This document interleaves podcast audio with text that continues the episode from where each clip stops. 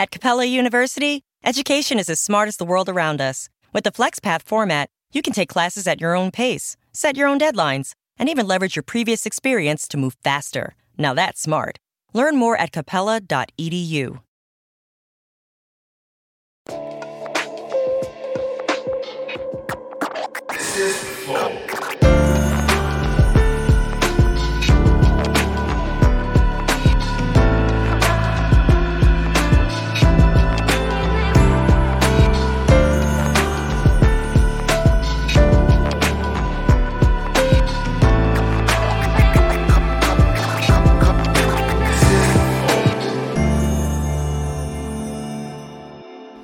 Salve, salve família, bem-vindos a mais um Flow. Eu sou o Igor, aqui do meu lado temos o Monarcão. Salve, salve família. Gostei. E hoje nós vamos conversar com ele, Cabo da Ciolo. Glória a Deus. boa, boa. Glória a Deus. Já encarnou o meme, já. da hora. Pô, o pior é que não é meme, o cara realmente dá glória a Deus ah, toda mas, hora. mas eu sei, mas tipo, ele tem o timing, tá? Ele sabe que a galera Não. ia gostar. Só isso que eu tô falando, já entendeu o meme, sacou? Obrigado, cara, por vir aí trocar ideia com a gente. Mó prazer, meu irmão. Mó prazer. Obrigado os senhores aí pelo convite. Valeu. Bom, antes da. Tem, tem, tem patrocinadores hoje e o Monarcão já tá por dentro e ele vai que é fazer a boa. LTW Consult, nossa incrível empresa de. Nossa, não, é, do- é de outras pessoas. Queria que fosse nossa, mas não é. É uma empresa de consultoria financeira, tá? O que, que eles fazem? Eles sabem de como aplicar dinheiro na bolsa ou em outras aplicações aí. E se você tem o dinheiro na poupança, a poupança não rende mais nada. Então, tira da poupança e coloque em algum lugar melhor. Não sabe aonde? Entre em contato com a LTW Consult, é, arroba LTW Consult, o Instagram deles. Inclusive, eles estão com com um E-book. que ensina você a investir de graça. Tá? É só entrar no Instagram deles, lá tem um link.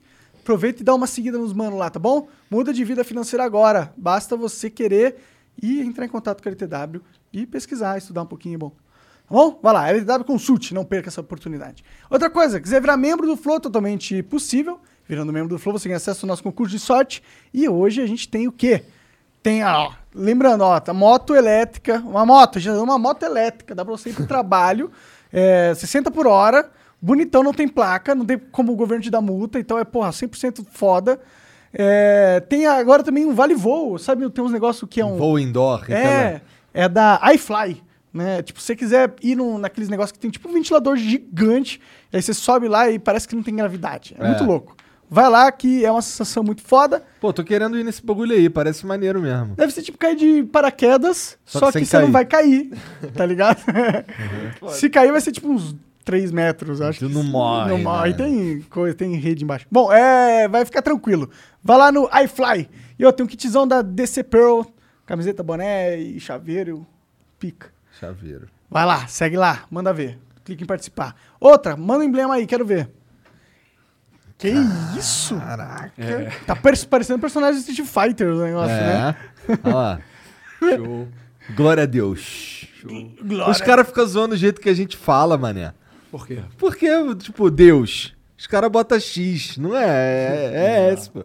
É que... Sabe que as pessoas brincam muito e alguns, algumas pessoas fervorosas na fé, elas até não gostam muito quando colocam o X, né? Mas nós estamos falando do Criador, né, meu irmãozão? Tá? E, e o, quando as pessoas estão brincando e fazendo o, o meme e tudo mais, o ímpio está dando glória a Deus. E há poder na palavra, meu irmão. Quando sai, varão, tem um resultado. Nossa, eu já cansei de falar. Acho que eu nunca falei tanto glória a Deus quanto você, quando na época que você concorreu Que bom, presidente. meu irmão, que bom. Que bom. Eu, eu até te adianto uma coisa, Brunão. Tu é um escolhido, varão. Tu é um escolhido, entendeu? Tu tem a presença, teu, teus olhos brilham da presença do Espírito, teu corpo é templo. Vocês, mano. Amém. Vocês. Guardam isso. Não tem nada a ver com religião, entendeu? É, eu, com- eu só não sei o que, que isso quer dizer, né? Meu irmão, tem a ver que com, na verdade, a palavra fala que, que Deus é o Criador do céu e da terra e não habita em templos feitos por mãos de homens. O teu corpo é templo do Espírito Santo de Deus. Hoje a maior fortuna, o maior tesouro deixado para o homem na terra chama-se Espírito Santo de Deus. Se você abrir a porta, meu irmão, ele entra e faz morada. E um ser vive dentro de você e você se comunica com ele. É real, é verdadeiro. Entendeu? Esse aí, esse é o ensinamento de, de Jesus, não comercialização da palavra.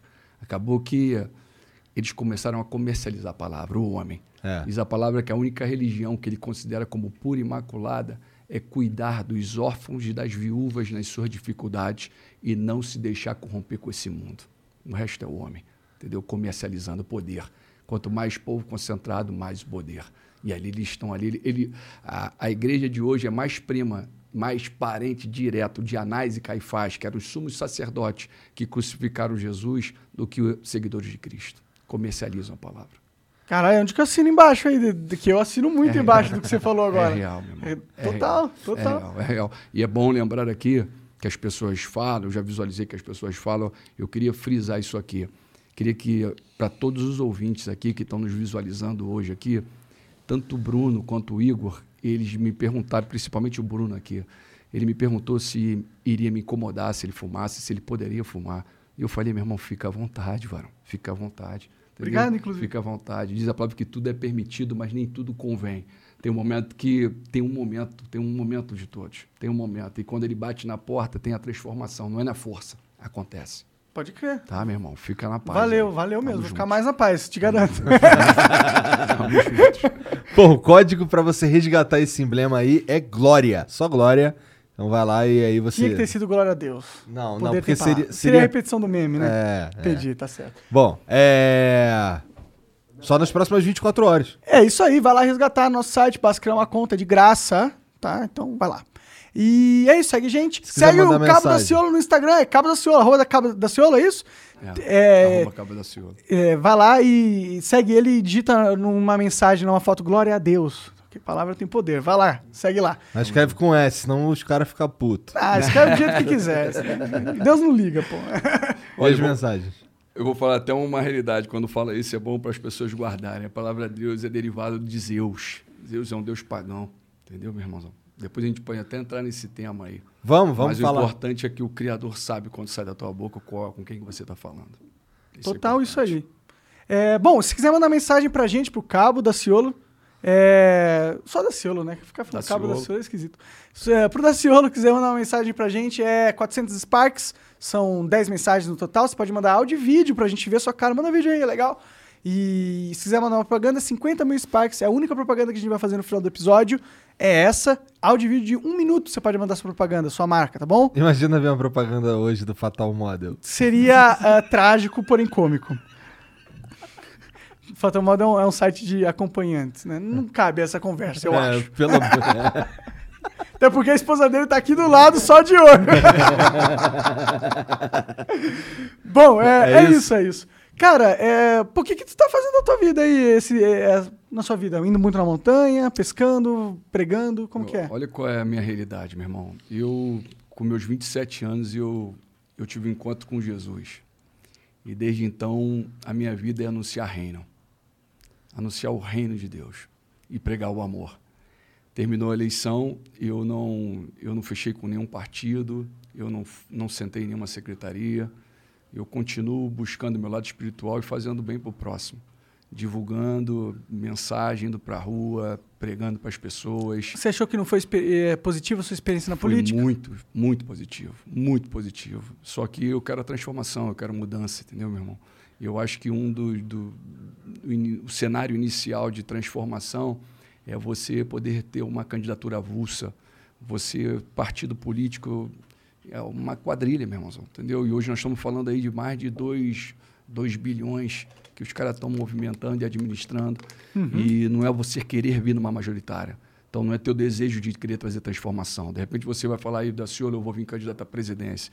Você vai ter que ter o aval de algum partido para te dar a cadeira para você vir. Então já começa por aí. Quando você não fecha com o sistema, você não quer é, a- a safadeza e nem a mesmice, meu irmão, já começa você a andar na contramão disso tudo. E aí eu fico aguardando os sinais de Deus, porque eu, o que eu acredito é que a porta que ele abre, homem nenhum pode fechar. Então eu estou aguardando a porta que ele vai abrir para mim. Entendeu, meu irmão? Eu, não, eu, eu, inicialmente, quando terminou a eleição, segundo turno, eu não fechei nem com, nem com, nem com Bolsonaro, nem com Haddad. Eu não, eu não voto em menos pior, entendeu? Não estava de acordo com, com eles. Então eu, eu me neutralizei e estou aguardando o momento e estou falando para Deus: eis-me aqui, Senhor.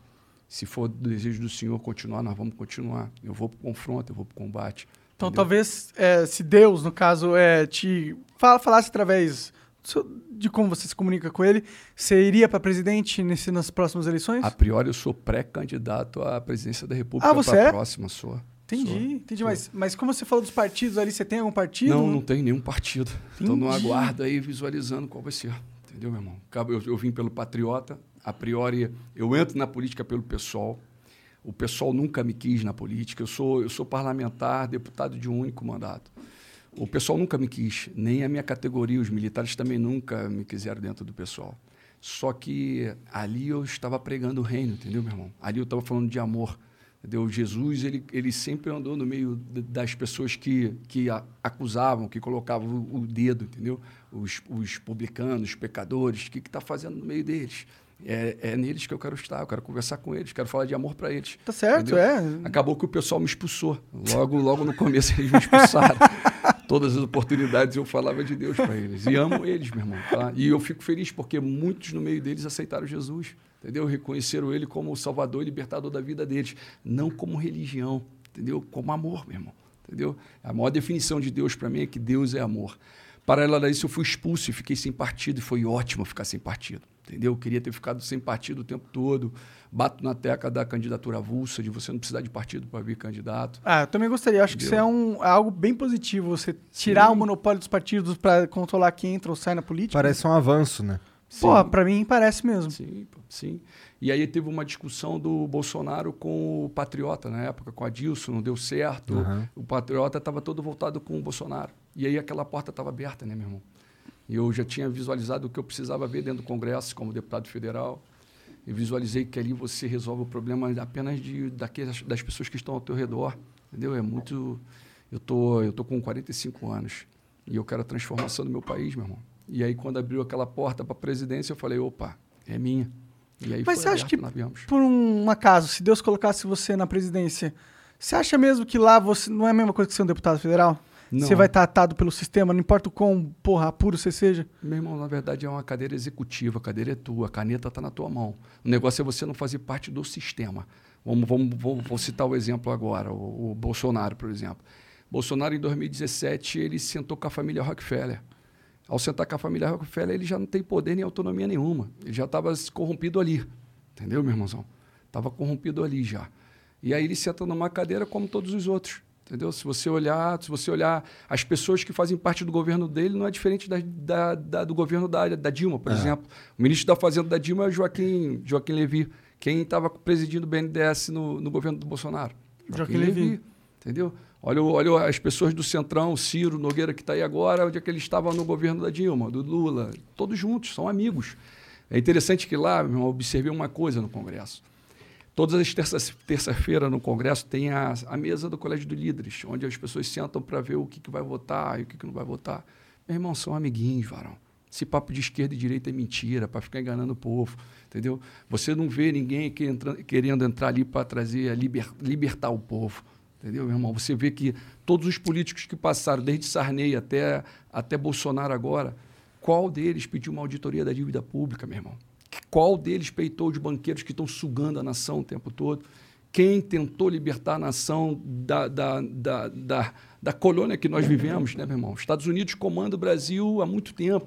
Assim como a China agora está comprando tudo também. E Ah, aí, meu irmão, até que brigando vão- na Que influência. que vão bater na mesa e vão falar assim, opa, está no momento de nós libertarmos o nosso povo.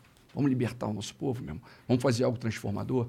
E aí não é diferente Lula de Bolsonaro, entendeu, meu irmão? Como também outros candidatos que sentaram na mesa com eles. Mas quando você perguntou, e aí, Dacilo, está fazendo o que agora? Porque eu recebo vários convites para estar com eles. Mas qual vai ser a, a, a, a moral que eu vou ter para um debate, olhar para a cara deles e falar o que eles precisam ouvir se eu sentei na mesa deles? Entendeu? Mas às vezes não é legal sentar na mesa do cara, mesmo que você não concorde com ele, só pra conversar, talvez você Não. consiga levar Deus ou Jesus para pro coração dos caras. Conversar, eu converso com todos eles. Uhum. Entendeu, meu irmão? Falar de Jesus para eles eu falo também o tempo todo. Não dá para compactuar com isso. Entendeu? Não É aí sentar, tá- conversar, se diz se compactuar, é no isso caso. aí, entendi, é isso entendi, aí. Eu tô entendi. falando fazer parte do governo deles. Entendi, eu Sem entendi. poder transformar nada. Entendeu? Entendeu? Ah, foda-se e isso aí que é o porra. problema. Sim. Entendeu? Eu não, eu não quero poder pelo poder, eu não estou atrás de cadeira por cadeira. Eu verdadeiramente acredito ter soluções para transformar a nossa nação. E, não tem nada a ver com revolução, e sim com evolução. Eu costumo dizer que, e é fato, o mundo espiritual domina o mundo carnal. É real. É real, meu irmão. Cara, tu é, tu é um, um- Talvez um dos caras que eu conheço, que eu já vi na minha vida, que é, tem mais fé, disparado, assim, muito. O que que, o que que você falou que teve um encontro com Deus aos 27, mas o que que foi isso, cara, que te transformou tão profundamente assim? Olha só, meu irmão, em, em 1997, eu, eu, eu já provei a maconha, entendeu, meu irmão? Bebia muito, mulherengo, entendeu? O meu vício no mundo, na carne, era bebida e mulheres. E um dia minha mãe começou a frequentar a igreja evangélica. Meus pais se separaram, o inimigo separou a minha família. Eu sou de uma família quase 100%, 50% espírita e 50% católico. E a separação dos meus pais já acabou aproximando a minha mãe da igreja evangélica.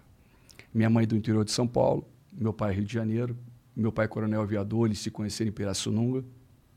E eu, nessa separação, nós somos oito irmãos. Ficava quatro com o pai, quatro com a mãe. E no momento eu estava no interior de São Paulo, uma cidade chamada Santa Cruz das Palmeiras, uma cidadezinha pequenininha, maravilhosa.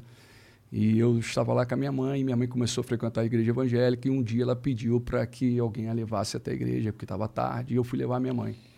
Mas eu achava aquilo tudo uma loucura, meu irmão as pessoas falando em língua, falando no mistério, sapateando, rodando. Eu falei, caraca, minha mãe está viajando, cara. O que, que minha mãe está fazendo aí e tal? E aí eu falei, mãe, eu, eu, eu levei minha mãe, falei, vou ficar aguardando a senhora aqui. E aí minha mãe falou, meu filho, entra, fica lá no fundinho, senta lá só um pouquinho e tal. Tu eu, já era bombeiro não? Não, não. Eu tava garoto, 20 anos, 19 anos. Isso em 97. E aí eu sentei, fiquei lá no fundinho, quietinho e tal. E aí começou o momento, pregação, aquela coisa toda, eu achando aquilo loucura. E aí, de repente, chegou um momento de revelação, cara. O cara olhava para um, apontava e falava uma coisa. Olhava para outro, apontava outra coisa. E, de repente, aquele cara apontou para mim.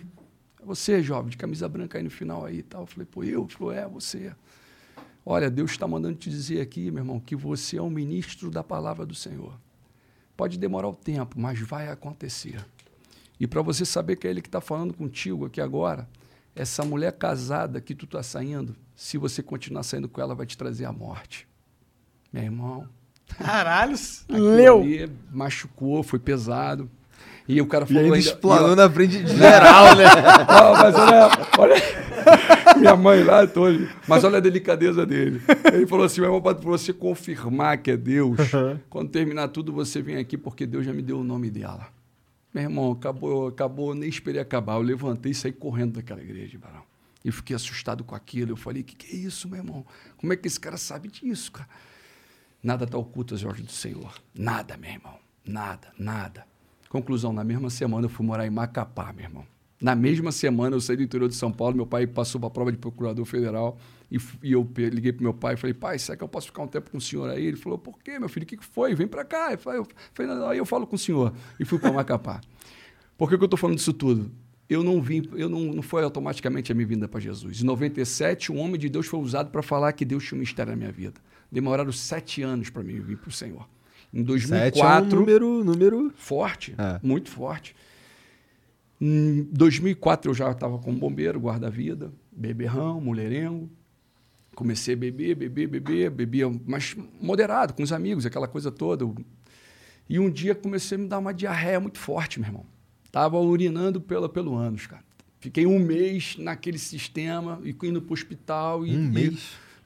Um mês indo, indo para o hospital e não dava resultado tal. Meu irmão, entrei no segundo mês nessa situação. Até que chegou um ponto que o cara falou: olha, vamos passar um fio, fio era dessa grossura pelo meu ânus para poder examinar. Eu falei: pô, calma aí, doutor, segura aí rapidinho. E aí eu me lembrei daquela mensagem, varão. Eu me lembrei daquela mensagem. E aí eu fui para a areia da praia e falei para o Senhor, falei assim para Deus, falei, Pai, se o Senhor existe mesmo, é verdadeiro, e o Senhor verdadeiramente tem um propósito na minha vida, o Senhor me cura que eu vou te servir. Agora eu sou fraco, sou carne, me tira as tentações do mundo dentro de mim, me ajuda. Eu quero, meu irmão, revelar para os senhores aqui que no dia seguinte eu não fui no banheiro e no outro estava tudo normal. Desde então, meu irmão, transformou a minha vida. Foi tudo muito rápido, meu irmão. Foi tudo muito rápido. Comecei a ler Bíblia, comecei a subir monte. Pô, eu, eu, com menos de dois anos, três anos de, de cristão, já estava pregando nas favelas, em comunidade, nunca tinha entrado numa comunidade, estava pregando para o cara mais procurado do Rio de Janeiro, entendeu? Estava, assim, Coisas muito fortes, impactantes, sabe, meu irmão? Coisas muito. que, que me marcaram muito. E como é que tu se metia nesses lugares assim? o cara? Espírito Santo, meu, Deus me, me, me colocava para avançar. Meu primeiro momento foi. Eu cheguei pro, pro comandante, eu sempre fui ali do segundo Jamar Barra da Tijuca, e falei pro comandante, falei, comandante, o que, que nós estamos fazendo pelo próximo, comandante? E ele, me conhecendo já, ele falou, fala, Daciolo, o que, que foi, meu irmão? Eu falei, pô, coronel, vamos, vamos levar um curso gratuito para as comunidades de guardião de piscina. Um, nós, o guarda-vida que forma o guardião. E ele falou para mim, ele falou, o que, que tu vai precisar, Daciolo? Eu falei, preciso de cinco homens, coronel. Ele falou, então, então tá bom, vai lá, meu irmão. Tu vai para onde? Eu falei, vamos para a maior da América Latina, coronel. E nós fomos para Rocinha. E aí, nessa de ir para Rocinha, muitos militares moram em comunidade. Eu achei que era só chegar lá e vamos fazer o curso. E não. Os garotos falaram assim, não, Daciolo, aqui não é assim não, tu tem que, tem que pedir autorização, cara. Tem gente ali que manda tal. Eu falei, pô, então vamos lá, falar com quem tem que falar. E aí eu fui saber que era com, com o chefe do tráfico. E aí eu tô subindo e de repente o Espírito Santo de Deus fala para mim que fala de mim para ele. Fala de mim para ele. Fala de mim para ele. Assim como o Espírito Santo lá embaixo pediu para eu falar para os senhores. Os senhores podem demorar o tempo. Todos, todo mundo que está ouvindo esse vídeo aqui agora vai contemplar que os senhores são homens de Deus. Vocês vão anunciar reino. Eu só estou aqui por isso. O Espírito Santo de Deus me trouxe aqui porque vocês vão anunciar reino. Mas conclusão. Bom, é, eu acredito em Deus, só pra deixar claro. Não, você também. acredita, É. está aí dentro de você e você vai ser um grande anunciador do reino. Tá. Os senhores vão ser. Conclusão, eu fui, meu irmão. E aí eu comecei a subir, nunca tinha subido numa favela. E aí eu comecei a subir, muitos homens armados, pesadão, todo mundo, morador do recreio, da barra, aquela coisa toda. De repente um futebol rolando, parou o futebol, o varão veio na minha direção. Eu falei, pô, tudo bem com o senhor, meu irmão? E comecei a falar para ele o seguinte, falei, olha, eu vim falar, tratar algo com o senhor, mas o Espírito Santo de Deus está mandando eu falar al- algo mais importante para ti. E comecei a falar de o que estava sendo revelado naquele momento. O jovem ficou me olhando, me olhando, me olhando, e eu falei para ele, ó, outra oportunidade, se eu tiver, eu venho aqui e trato do outro assunto. E fui embora. Fui embora, meu irmão, flutuando, varão. Nunca tinha entrado numa favela, entrei na, na maior favela da América Latina e preguei para o cara que era mais procurado no momento do país. Saí dali, pô, saí dali amarradão, cara. Cheguei em casa, pô, felizão. E outro dia meu telefone toca, os militares me ligaram e falaram, meu irmão, o que que tu falou pro cara, cara? E eu falei, qual foi, meu irmão? Então o que que tu falou? Eu falei, por quê? Ele falou, meu irmão, recebi uma ordem aqui, veio uma ordem aqui que o que você quiser fazer na comunidade, a comunidade está aí contigo aí, meu irmão. Fica à vontade. E lá nós ganhamos muitas almas, meu irmão. Lá nós levamos esse curso, os jovens sempre ali falando, meu irmão, eu perguntava para eles quem está patrocinando esse curso. E eles falavam JC. E eu falava para eles quem é JC. E eles falavam Jesus Cristo. Entendeu? A maioria dos garotos do tráfico, meu irmão, são ex-militares. As Forças Armadas pegam nossos jovens com 18 anos, fica apenas um ano com esses garotos e depois lança esses garotos para o crime, meu irmão. E esses garotos estão amarradão para cuidar das nossas fronteiras, para ter um salário mínimo, uma cesta básica. Mas o sistema quer aquilo. O lucro é muito grande. Pensa aí, por semana 10 milhões. Entendeu? É a movimentação até mais do que isso, meu irmão. Entendeu? Então o sistema gosta disso. Então foi tudo muito cedo, meu irmão. Dali nós anunciamos, dali muitos garotos largaram a vida errada e, e vieram para Cristo. Hoje eu encontro com chefes de famílias, meu irmão. Eu ando. É, é, é, esse jovem foi quase 400 garotos.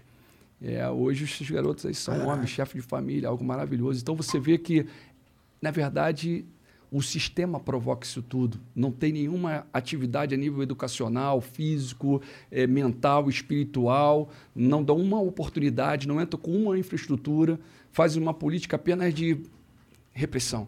E não é essa, meu irmão. Entendeu? Não é essa. Isso não é o certo. Entendeu? Isso aí não é o certo. É fácil mudar, é fácil transformar. Você pensa aí quantos jovens, você vê o, o brasileiro é apaixonado por futebol. Né? A nação é apaixonada por futebol. Vamos colocar um, um, um, complexo dentro de todas as comunidades, com o futebol, com o atletismo, com a natação. Engraçado, né? Várias pessoas que a gente conversa têm essa ideia, e para mim bate muito forte essa ideia. Eu é acho que esse é realmente o caminho, de criar com os centros comunitários nas favelas, para ser um espaço onde as pessoas têm segurança, educação, talvez é, co- é, um casar, comida. Meu irmão, o topo da Rocinha tem um clube chamado Mura, Umuarama. Aquela piscina estava abandonada. com os garotos, nós arrumamos aquela piscina e começamos a atividade lá dentro. Ah, Seis horas da manhã eu corria com palma no pé esquerdo, com 100 jovens correndo comigo dentro da favela, meu irmão. Pegava a boca, onde que os viciados ficavam lá, o cracudo ficava lá, passava com aqueles garotos e botava para pagar flexão, todo mundo junto. A maioria dos garotos do tráfico eram, foram militares, varão. Entendeu? Só querem uma oportunidade, uma oportunidade. É, é fácil resolver isso. Dá um brado aí, garotos de 17 até 45 anos. Meu irmão, corre aí, aparece na unidade mais próxima do serviço militar, das Forças Armadas, porque a partir de agora você vai você vai ter a oportunidade de defender a tua pátria, a tua nação, cuidar das nossas fronteiras. Vai ter um curso específico, um curso técnico, tua carteira de motorista, teu salário. Esses garotos querem portar a arma cuidando das fronteiras da nação. Só que o sistema não quer isso. Um pouquinho, eu tô 45. Lá atrás, meu irmão, um garoto fazia 18 anos, ele, ele ia para o serviço militar e ali ele aprendia alguma coisa. Ele pedia, aprendia principalmente a respeitar o Ah, o Igor foi no serviço militar, né? Eu Entendeu, servi, eu servi. Aprendi a respeitar, meu irmão. Com certeza. Aprendi a respeitar. Eu já Virava falei isso aqui algumas vezes Cursos também. técnicos, isso é, isso é bom, varão. Isso é fundamental, isso é importantíssimo. Entendeu? Só que agora não, meu irmão. Agora não. Agora eles estão eles estão propositalmente sucateando tudo. Querem uma crise mundial. A verdade é essa, é provocação. O que está acontecendo hoje no Brasil está acontecendo no mundo. É, é proposital. Conta mais sobre isso, porque isso é uma- quando você é, é, se candidatou a presidente da última vez, uma das coisas que mais é, fez mídia ou viralizou das suas falas foram aquelas questões da Ursal. Ursal e FEMA, o É, essas paradas todas. É, tipo, parece que tu tem uma visão que existem organizações mundiais e elas têm agendas, elas são famo famosas, não, elas são poderosas, são grandes. Qual é? Qual é? Quem que é? Quem que são? Olha são uma só? isso, São isso- duas? Isso é notório, isso é, isso é de saber de muitos hoje. No início brincavam com isso. No início era, no início era só teoria da conspiração. Em 2018, tudo que eu falei a priori, muitas das coisas viraram meme, brincadeira, né? Mas depois as coisas foram se concretizando. Aí a loucura se tornou realidade. Né? Quando foi falado, olha, vem um cenário de morte de massa, quando foi citado o FEMA, quando foi citado a própria Ursal, a Ursal está dentro da Constituição.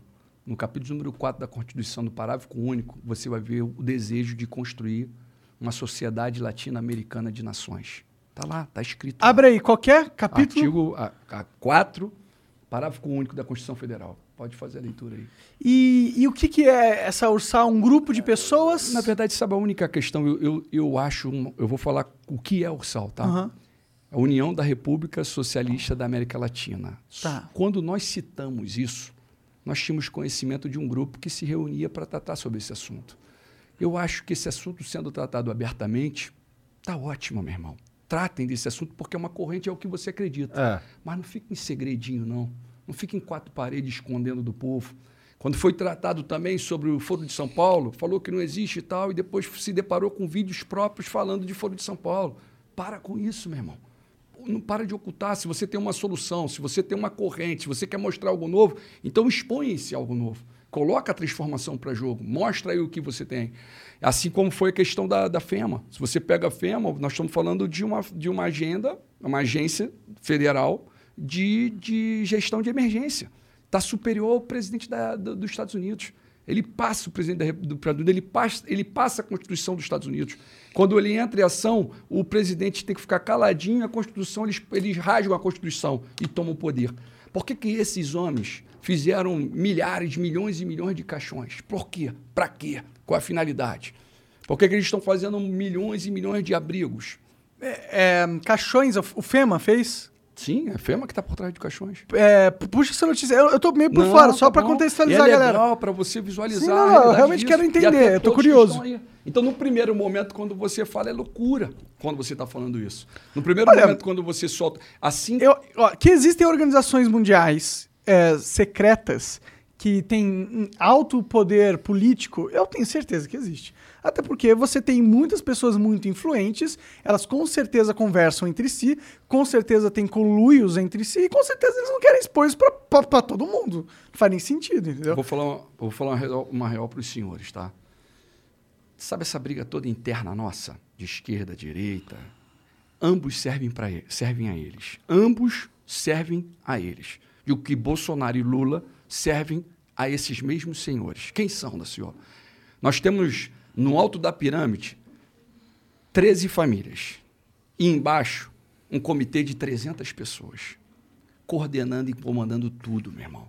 Controla essa mídia aí que está com a orientação aqui agora. Eles derrubam isso aqui, fica todo mundo aí tenso porque fica sem. Eles controlam. A probabilidade deles derrubarem isso aqui hoje existe. Quanto mais verdade você falar. Did you know that the U.S. Army once used camels to haul equipment across the American Southwest? Or that many presidents gave their best speeches while drunk? You didn't learn these stories in high school because your teachers thought they weren't important or outright false. After all, history isn't right unless it's extremely boring. I think they couldn't be any more wrong. My name is Scott Rank, and I host the podcast History Unplugged. I look into the forgotten stories like these that changed our world. You can check out the show by going to historyunpluggedpodcast.com. Mas porque a loucura do passado começa a se tornar realidade. Começa a se tornar realidade.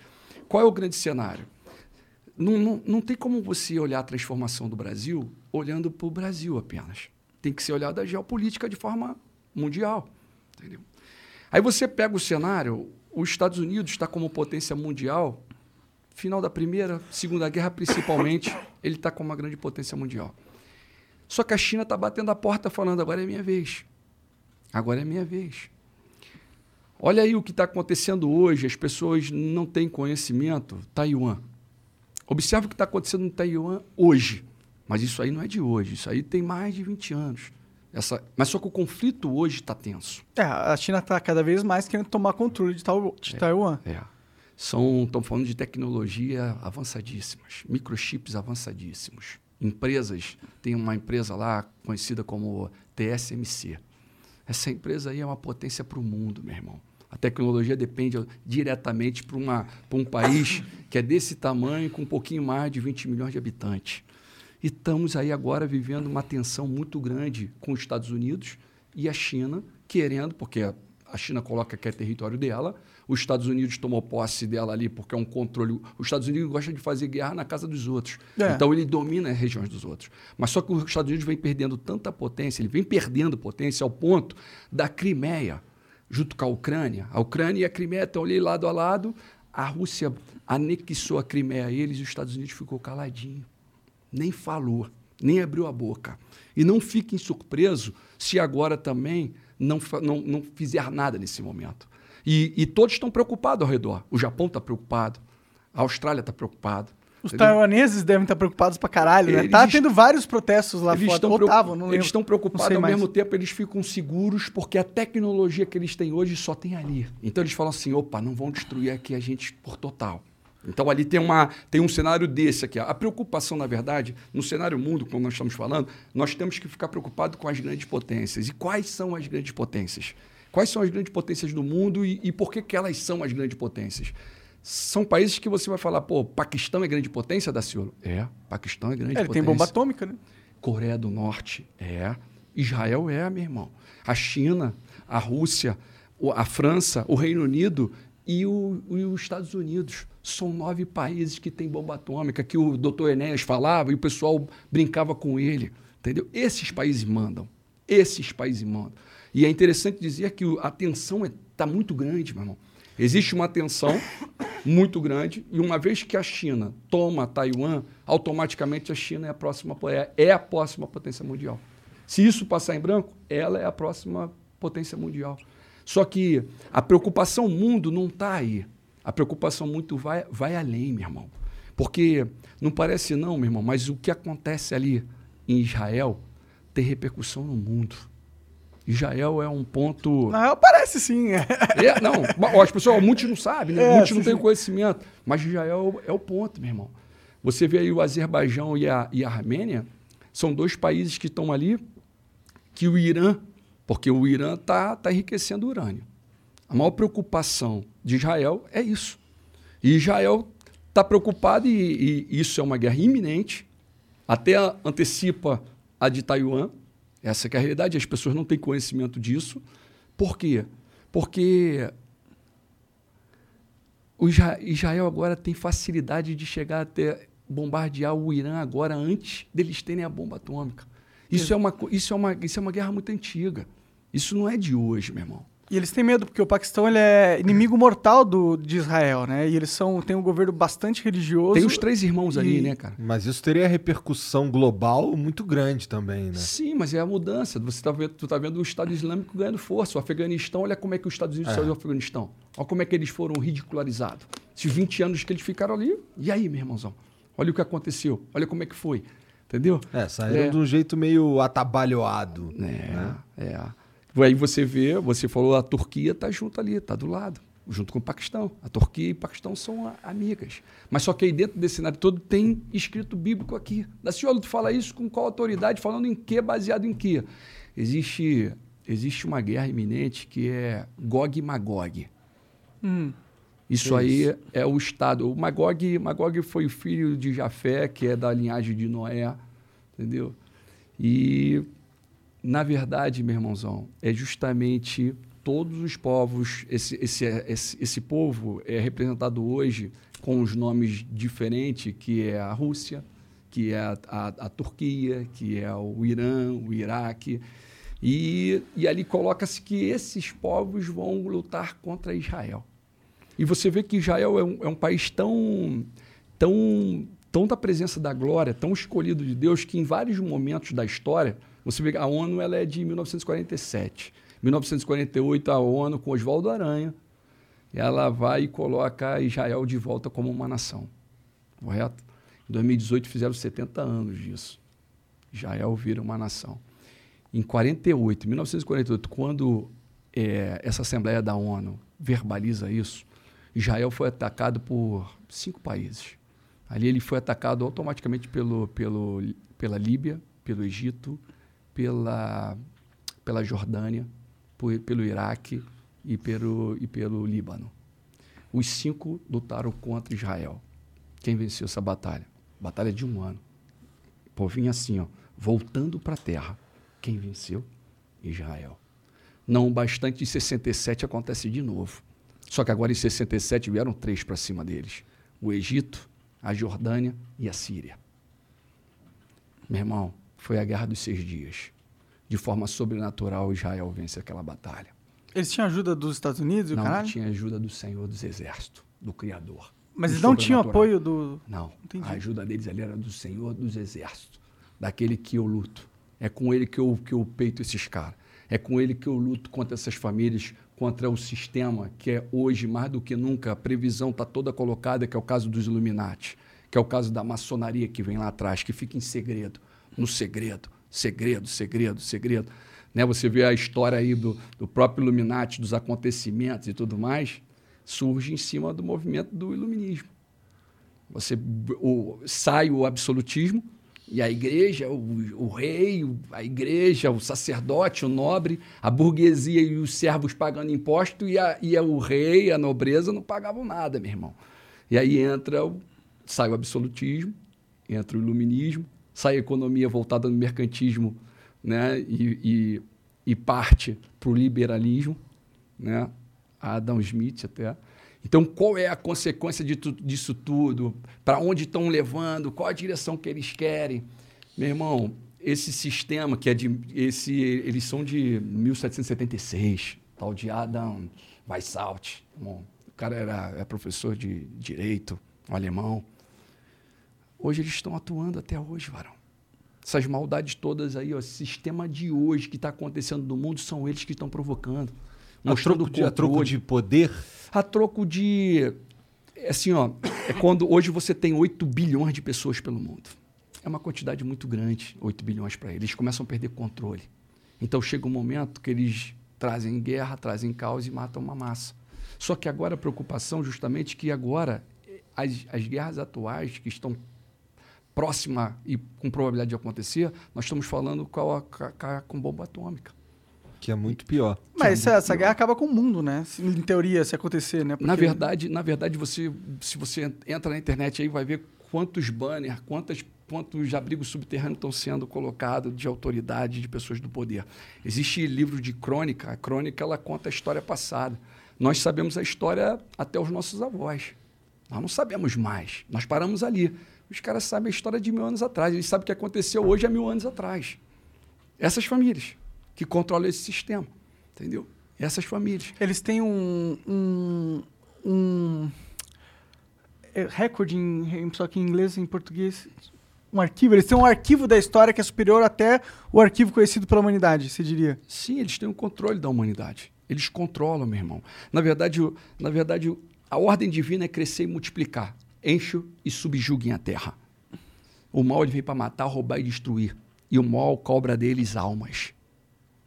Matem aí, agora é hora de morrer, eu quero almas. Não quer poder? Eu quero almas. É igual aqueles filmezinhos.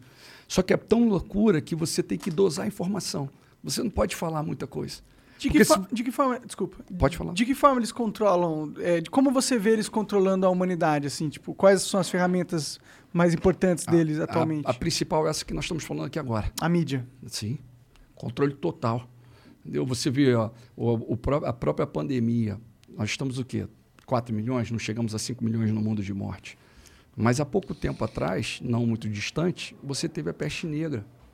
Morreu mais de 50 milhões. Você teve a gripe espanhola. Mais de 50 milhões. Então eu posso te garantir que eles têm algo muito pior por vir. Muito pior. Daciolo, como é que libertamos e salvamos a nossa nação, então? Como é que seria isso? Que confronto é esse? Igual de Israel em 67, com o Senhor dos Exércitos. Leva um povo a clamar, meu irmão. E esse é meu propósito. Leva um povo a brincar dando glória a Deus, a debochar, a fazer meme, que ele está honrando e glorificando o rei. Esse que é importante. Tu diria que, a, que então essa, essa pandemia que a gente vive é o início de um plano? É, eles começam assim, ó, é, eu sou contra qualquer obrigação. É como se eu falasse aqui, meu irmão, agora tu tá obrigado a parar de fumar. E aí tu vai falar, pô, obrigado, então tá bom, vou virar ali, vou pegar um cantinho e vou fumar.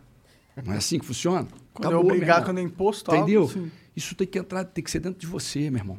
É algo, algo, que vai explodir dentro de você e vai trazer transformação e você vai tentar, que vai ser assim. Vai ter algum momento que você vai tentar, pô, não desceu legal essa. Tu vai mudar a erva e tu vai ver, pô, não foi boa também não. Sabe o que, que é isso? O Espírito Santo de Deus te incomodando, falando, meu filho, eu quero você agora com outro propósito. Vem Mas agora comigo. que eu fumo e gosto pra caralho, ele falando, vai lá e fuma, não? Não, meu irmão, posso falar, ele te ama da mesma forma. Entendi. Ele te ama da mesma forma. Ah, com certeza. Entendeu, né? meu irmão? É ele, e ele tem um propósito para a tua vida maravilhoso. Entendeu? É, é, real, varão. É real. Ele é tudo. E aí. E, e essa transformação e esse grande propósito, hoje, mais do que nunca do Cabo da Ciolo, propósito que eu vi quando eu vim, quando eu estive como candidato, foi no propósito de anunciar reino.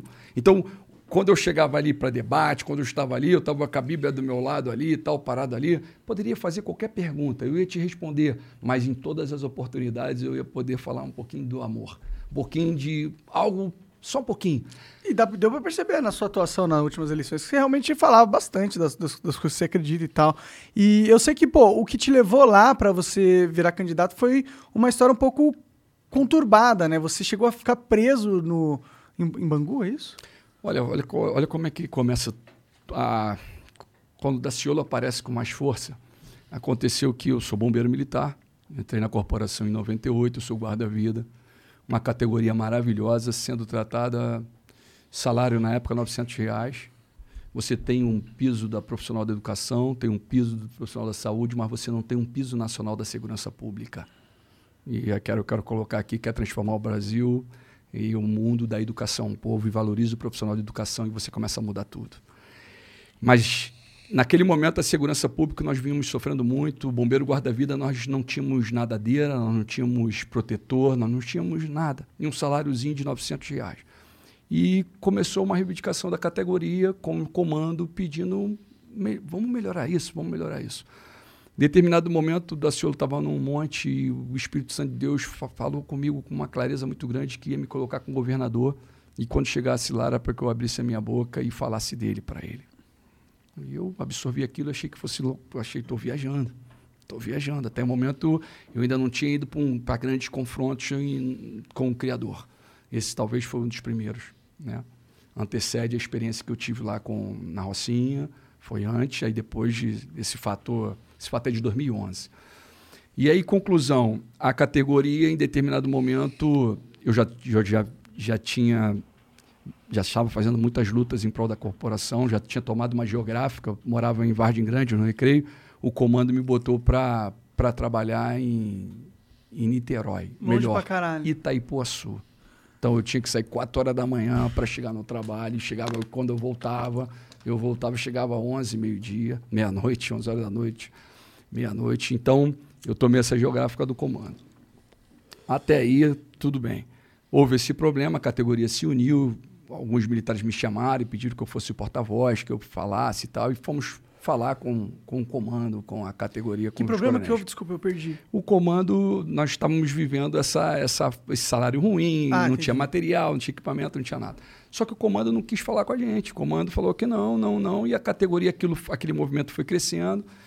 Quando os garotos me chamaram, os militares, eu falei para ele: olha, meu irmão, eu, eu fico no movimento desde que nós possamos convidar um amigo para estar presente.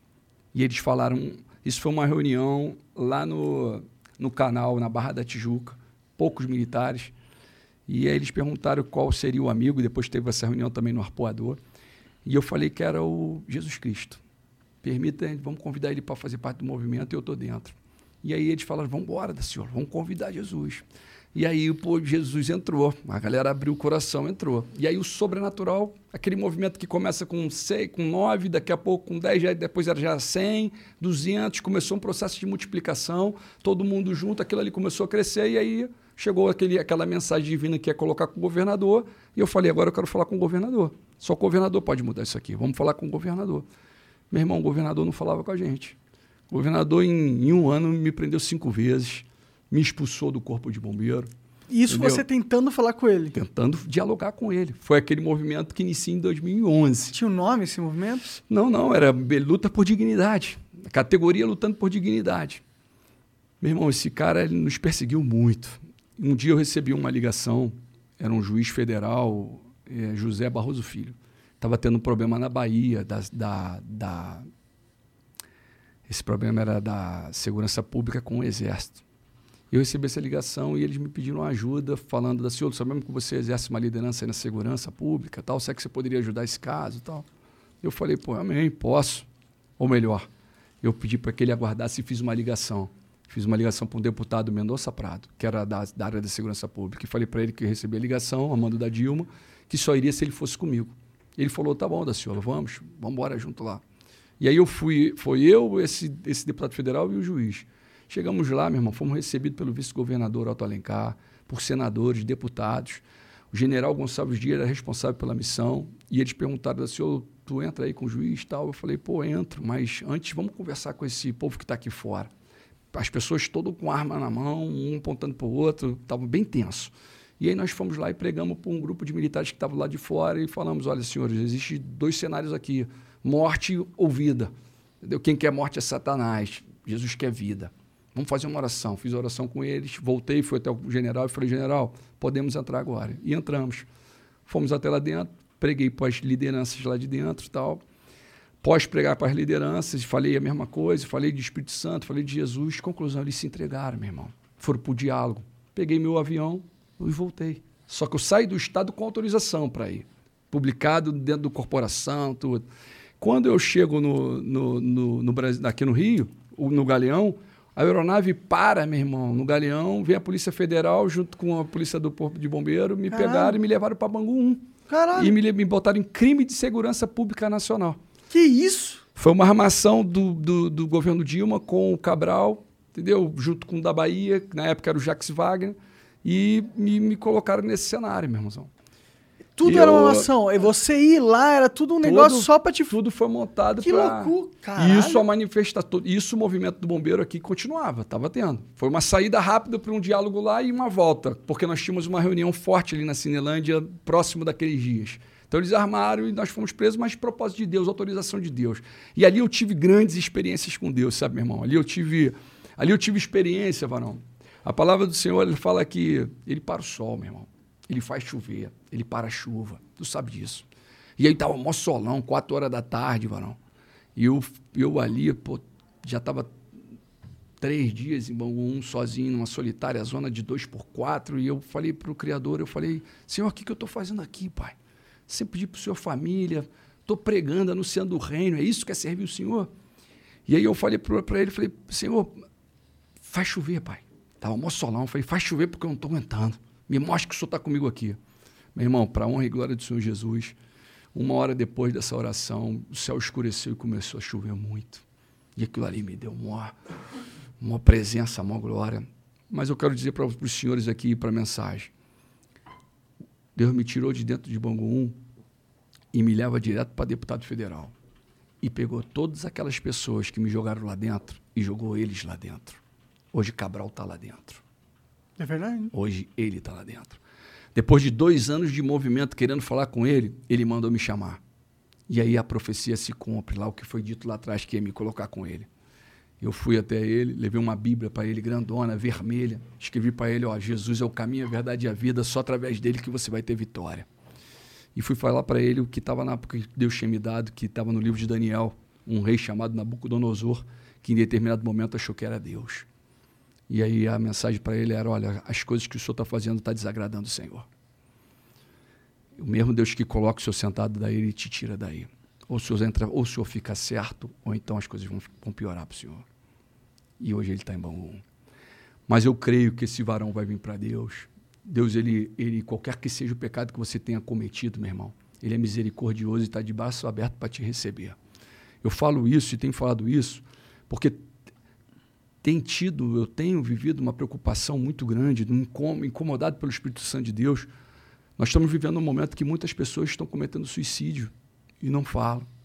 Muitas pessoas estão em depressão, meu irmão. Muitas pessoas estão vivendo aí, a miséria é muito grande da atualidade. Nós estamos vivendo um momento de miséria muito grande. Você, há dois dias atrás, eu estava numa Cracolândia lá no Rio. Meu irmão, é zumbi, varão. A coisa é muito séria e você não vê uma ação social concreta de um governo federal para trazer a solução disso. E isso tem como trazer a solução, meu irmão. Ah, tudo, todos os nossos problemas eu acho que Entendeu? tem solução. Tem tá solução. Os outros países já solucionaram, sim, né? Então a gente sim, com certeza sim, consegue, né? Sim. Olha o sistema de cárcere da nação. Nós estamos quase com um milhão de pessoas presas. Caralho, tá tudo isso já? Estamos quase com um milhão, meu Caralho, irmão. um por dois. E, pô, masmorras medievais. Masmorra ali você não recupera ninguém, meu irmão. Como é que tu vai recuperar um homem ali? Entendeu? Pega os jovens, pega o adolescente, jovens infratores em conflito com a lei. Você vai para um cenário, meu irmão, o, o, garoto, o jovem é colocado dentro de um quadrado de 4 por 4 onde poderia ter quatro garotos, tem 20 garotos. O garoto mais velho abusando do garoto mais novo. Como é que vai sair esse garoto dali de dentro, meu irmão? Entendeu? Enquanto a partida, acabamos de ter uma Olimpíada aqui, aí você vai na Barra da Tijuca, você vê o Centro Olímpico ali está fechado desde então. Entendeu? Podendo fazer o concreto verdadeiro e ninguém Por que, faz. né? Só tá fechado, né? Entendeu? Né? Proposital, pô. Não querem, meu irmão. Entendeu? Agora, vamos mudar isso? Meu irmão, eu, só, eu, só, eu tenho ainda mais esperança. Sabe quando tu tá ainda com... A minha esperança é muito maior do que quando eu entrei como parlamentar. Só que eu sei também que é no sobrenatural. Não é, é porque com essa esperança aí tá tu e Deus, cara. É. Mas eu posso falar, essa esperança ela atinge multidão. Você visualiza. Lembra na época da eleição? Daciolo sempre apareceu com 0%, varão. Sempre, pô. Tava com 0%. Quando terminou a eleição, estou na frente de Meirelles. De, que gastou de, 40 milhões de reais entendeu? na eleição, 54 milhões. 54? 54 Nossa milhões, senhora. entendeu? Marina, Álvaro Dias, Boulos. Não, estava na frente desses homens. a Globo, a Globo não permitiu que eu fosse para o debate, entendeu? Nós gastamos, meu irmão, eu gastei 7.500 reais na minha eleição. Eu aluguei um carro, pegava o carro, saía da montanha, pegava, sentava no carro, ia até o debate e voltava, meu irmão. E essa montanha? Me conta mais sobre ela. É uma montanha específica que tu vai, qualquer montanha? Eu vou em algumas, meu irmão. E eu fiz o convite para os senhores, e eu quero colocar aqui para todos que estão ouvindo, que eu convidei eles para estarmos juntos no monte. Nós vamos no monte junto, eu creio, nós vamos estar ali. Na verdade, é o que nós falamos inicialmente. O Criador, é, ele, ele criou o céu e a terra e não habita em tempo feito por mão de homens. E ali, meu irmão, ali é a presença e a glória de Deus é muito grande, te traz uma experiência muito grande, sabe? O que você vai constatar e como é que você vai ver que é real? Você pega um problema que você esteja vivendo, até porque não tem um que não esteja vivendo um problema, e você coloca ali no início do monte, você brada para ele e começa a subir. Brada lá em cima. E quando tu descer, tu vai ter resposta, meu irmão. É real. E aí nisso vai te dando experiência. É, tu sobe e desce, tu fica lá em cima um tempo, às vezes medita. Eu fico uma semana, às vezes eu vou. Uma semana? E você sabe sobreviver no, no monte? Você leva. Como que você faz para sobreviver uma semana na montanha? Varão, olha, eu vou falar uma coisa aqui para você. A sociedade, o sistema, esse grupo, esse sistema que nós falamos aqui, as 13 famílias, eles colocaram para o ser humano que você tem que tomar café da manhã, que você tem que almoçar, você tem que tomar um café da tarde, tem que jantar e à noite você tem que ceiar. Isso aqui, meu irmão, é um alimento maravilhoso. Eu fiz um propósito, eu fiz um jejum de 40 dias de água. Só água e água de coco. Tá maluco? 40 dias, mano? Água e água de coco. É real, varão. E tu vai ficar amarrado. Não, que é real que existe isso, eu tô ligado, mas porra, é difícil, hein, aguentar 40 e, dias só não, com água de coco. fica, os, dois dias, os dois dias iniciais é um pouquinho complicado. Depois tu fica meio que anestesiado. Sabe como é, como é que tu fica anestesiado? Tô aí? ligado, tô Então, ligado. tu entra, na, tu, fica, tu, fica, tu fica na essência do Espírito. Não tem, não tem gozo melhor do que do Espírito. Não tem onda melhor do que a do Espírito Santo. tu Pode vai crer. experimentar, tu vai ver. Não tem onda melhor. Tu vai falar assim, ó. Eu não vou ficar 40 dias beber água de coco, Posso não. falar, não, tu não vai precisar disso, não. Não vai precisar de 40 para ficar, não. Mas eu tô falando que você pode ficar, o ser humano pode ficar. Entendeu, meu irmão? E aí você começa a entrar no grau de espiritualidade. E aí você vai começar a ter mensagem. E a mensagem vem do alto. E aí acontece. A prática do jejum, é... ela tá escrita até na Bíblia, não tá? Se eu não me engano. Sim, Bastante até. Sim, é. o que mais tem. Sim, é uma, e é uma prática que vem em outras culturas também, né? Sim. Existe algo, a gente. Bom, eu vi um negócio que, tipo, antigamente a gente não comia toda hora. Tipo, na floresta e tal. A gente às vezes caçava, às vezes acertava uma caça grande, aí você comia durante um tempo, mas ficava duas semanas, três semanas sem comer. Era normal, acontecia, fazia parte da rotina humana.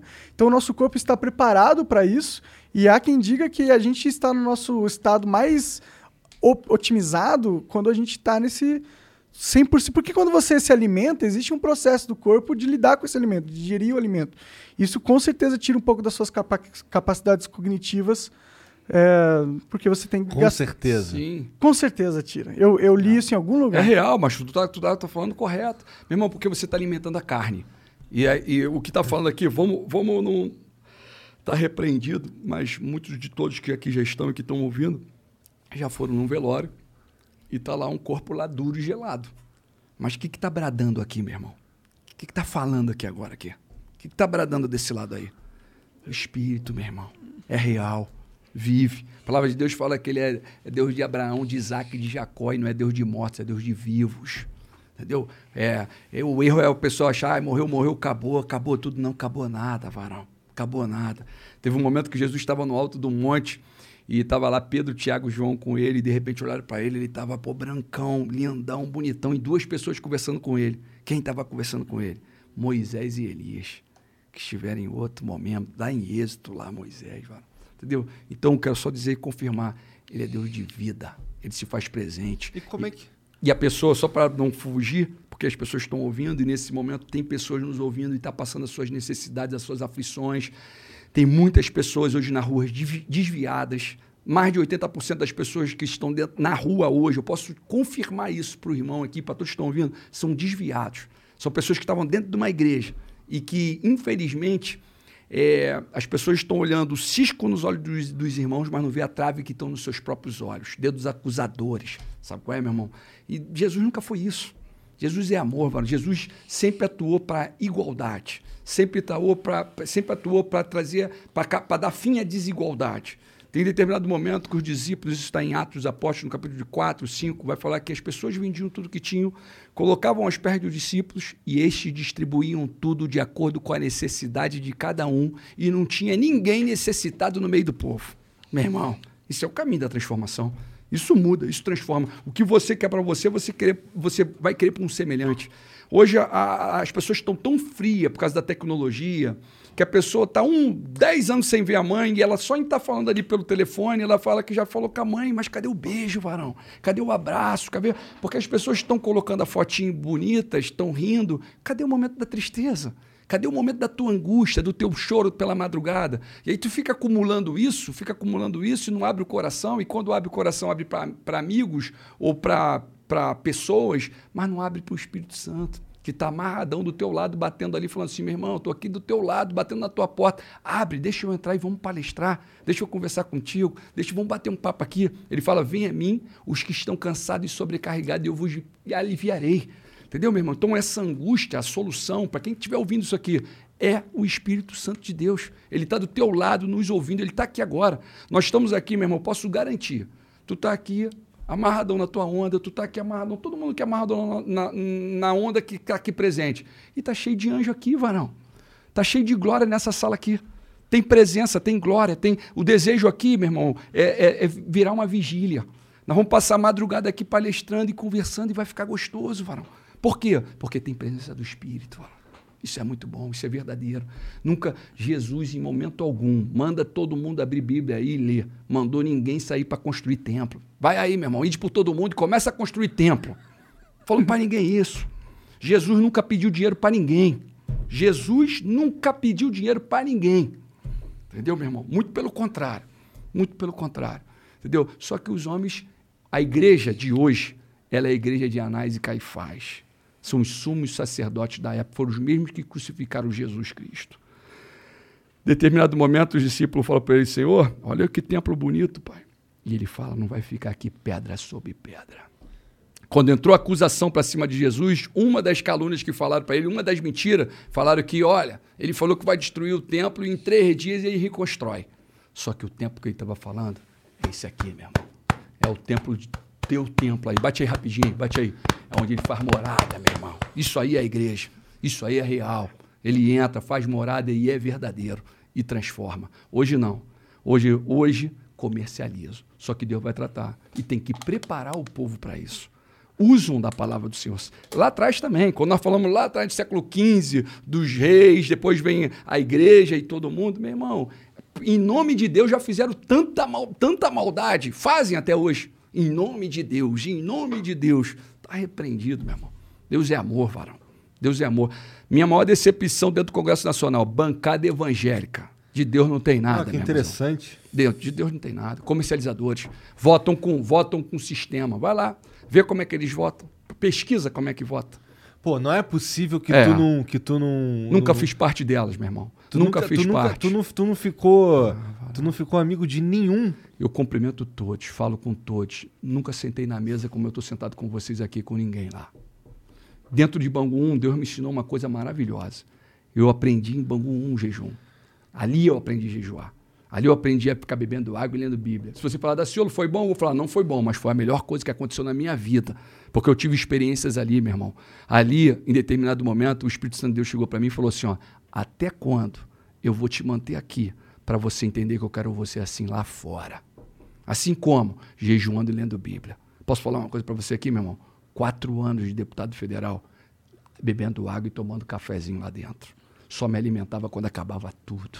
Ali foi só jejum. Eu aprendi isso lá atrás. E aí eu vi sinais. Eu lembro a primeira vez que o pai mandou bradar algo ali dentro foi para o Cunha. Foi um dos primeiros ali. Cunha poderosíssimo, com mais de 200 parlamentares na mão dele. Meu irmão, a mensagem era: varão, tu vai cair. Tu vai cair, mas tu não vai cair porque ele está te abandonando, não. Você abandonou ele primeiro, tu vai cair. Aí riram, debocharam, brincaram. Meu irmão, um ano antes, um ano depois do que foi profetizado, o cara estava preso e fora da cadeira. É real, é verdadeiro. Eu sirvo ele, varão. Quem são seus aliados hoje em dia na sociedade brasileira que compartilham, pelo menos, você vê minimamente da sua fé? Meu irmão, são os moradores de rua são os favelados, são os que estão presos, são os que estão no monte. Você considera um aliado nesse sentido? Ah, não, eu sou. Eu, eu, eu vejo o doutor Enéas como uma referência. Eu vejo Getúlio como alguém que fez pelo povo, que lutou pelo povo verdadeiramente. Na atualidade, meu irmão, eu, eu me espelho em Jesus Cristo, que está vivo, que está do meu lado e com a presença do Espírito Santo. Eu sou. Eu, meu irmão, eu não quero poder pelo poder. Eu não tenho, eu não tenho, eu não tenho bens. Tenho dificuldade para pagar meu aluguel, tenho dificuldade para pagar a escola dos meus filhos, tenho dificuldade para pagar meu dia a dia, sendo que todos os dias eu tenho proposta de milhões na mesa para mim. Um deputado federal, Varão, vale 10 reais um voto. Funciona assim, 10 reais. Onde que está o dinheiro do, do parlamentar? Não está no senador, não está no, no deputado estadual, não está no vereador, está no deputado federal. Meu irmãozão, quando você tem voto, e eles constataram que Cabo da Silva tem voto, vem as propostas indecentes o tempo todo. Meu. Mete a mão e você é só mais um, varão. mete a mão e você é só mais um. Já teve conversas mesmo, assim? De, de, de- como que eles é, tentam. Como é que eles podem ter a, ca- a, a- a coragem, vai, de chegar em tudo? Na verdade, hoje, mais do que nunca, Barão, é, é gostoso isso, porque mais do que nunca, quando vai tendo a convivência, eles vão vendo que. Porque às vezes você, as pessoas acabam pensando que é um teatro, lembra? As pessoas. Eu não sou o único, Barão. Nesse exato momento, pô, tem, tem muitas pessoas. Eu devolvia dinheiro do Congresso para mostrar que eu posso estar lá dentro e não me corromper, cara. E dá, Barão. E dá. É lógico, em jejum e oração, no clamor, pedindo a Deus, Senhor, não permita que eu caia, não. Me mantém em pé, Pai. Me dá força, Senhor. Entendeu? Porque eu creio verdadeiramente num grande avivamento, cara. Eu creio verdadeiramente que do Brasil sai um grande avivamento para o mundo. Eu creio que a única forma de sermos salvos, de a nação ser salva, é com esse grande avivamento. Vai ser o próprio Senhor dos exércitos lutando e protegendo a nação. É real. Isso é verdadeiro. Mu- Mudando acontece. um pouquinho de assunto, mas continuando um Sim. pouco nele, mas é uma curiosidade minha. Se Sim. for bobo, não precisa responder. O que, que tu acha do Henrique Cristo, cara? Varão, é- tá em outra direção, né, cara? Não é que o. eu- Ele, é que, tipo, eu entendo que, pô, ele, dá, ele tem um claim muito. Ele tem um. Ele fala algo, tipo, ele fala que é Jesus. É meio absurdo falar isso. Mas ao mesmo tempo ele não parece que tá mentindo, entendeu? Ele não parece, ele parece genuinamente É, acreditar. nessa ele porra. fala o que ele acredita, né, É. irmão? Eu- A essência dele, ele tem amor dentro da essência dele. Mas Você o já encontrou com ele? Já conversou Não, ele? nunca encontrei com ele, nunca encontrei com ele. A grande verdade é uma das preocupações, aí nós estamos falando dele falando que ele é Cristo, né?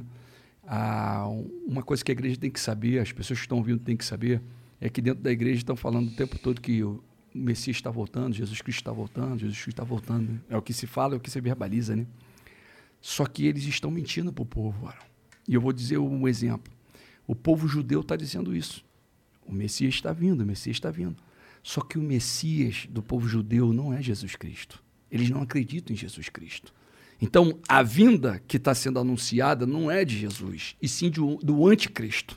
O anticristo para o cristão está vindo. É isso que está sendo anunciado. Não é que Jesus. Primeiro chega o anticristo, depois o, o- o rei vem. Com um sopro, este- acaba com ele. Tu acha que a gente já tá num momento do apocalipse da Bíblia? Nós estamos num momento bem delicado, mas não diferente de outros que já foram, já, já foram vividos. O dia e a hora ninguém sabe, nem o filho, nem os anjos, somente o pai. entendeu? Mas nós estamos vivendo um momento delicado, onde a humanidade está tendo muita falta do amor. Onde as pessoas passam pela rua e vê um semelhante e está passando, e está passando. Entendeu? Então, vai além né, de você dar um prato de comida e um café. Vai além. Mas tem solução. Dá para nós transformarmos. Dá para mudarmos isso. Entendeu? E nós vamos mudar. E, tá, e aí agora tu, tu tá falando que tu é pré-candidato à presidência. Então precisa encontrar um partido.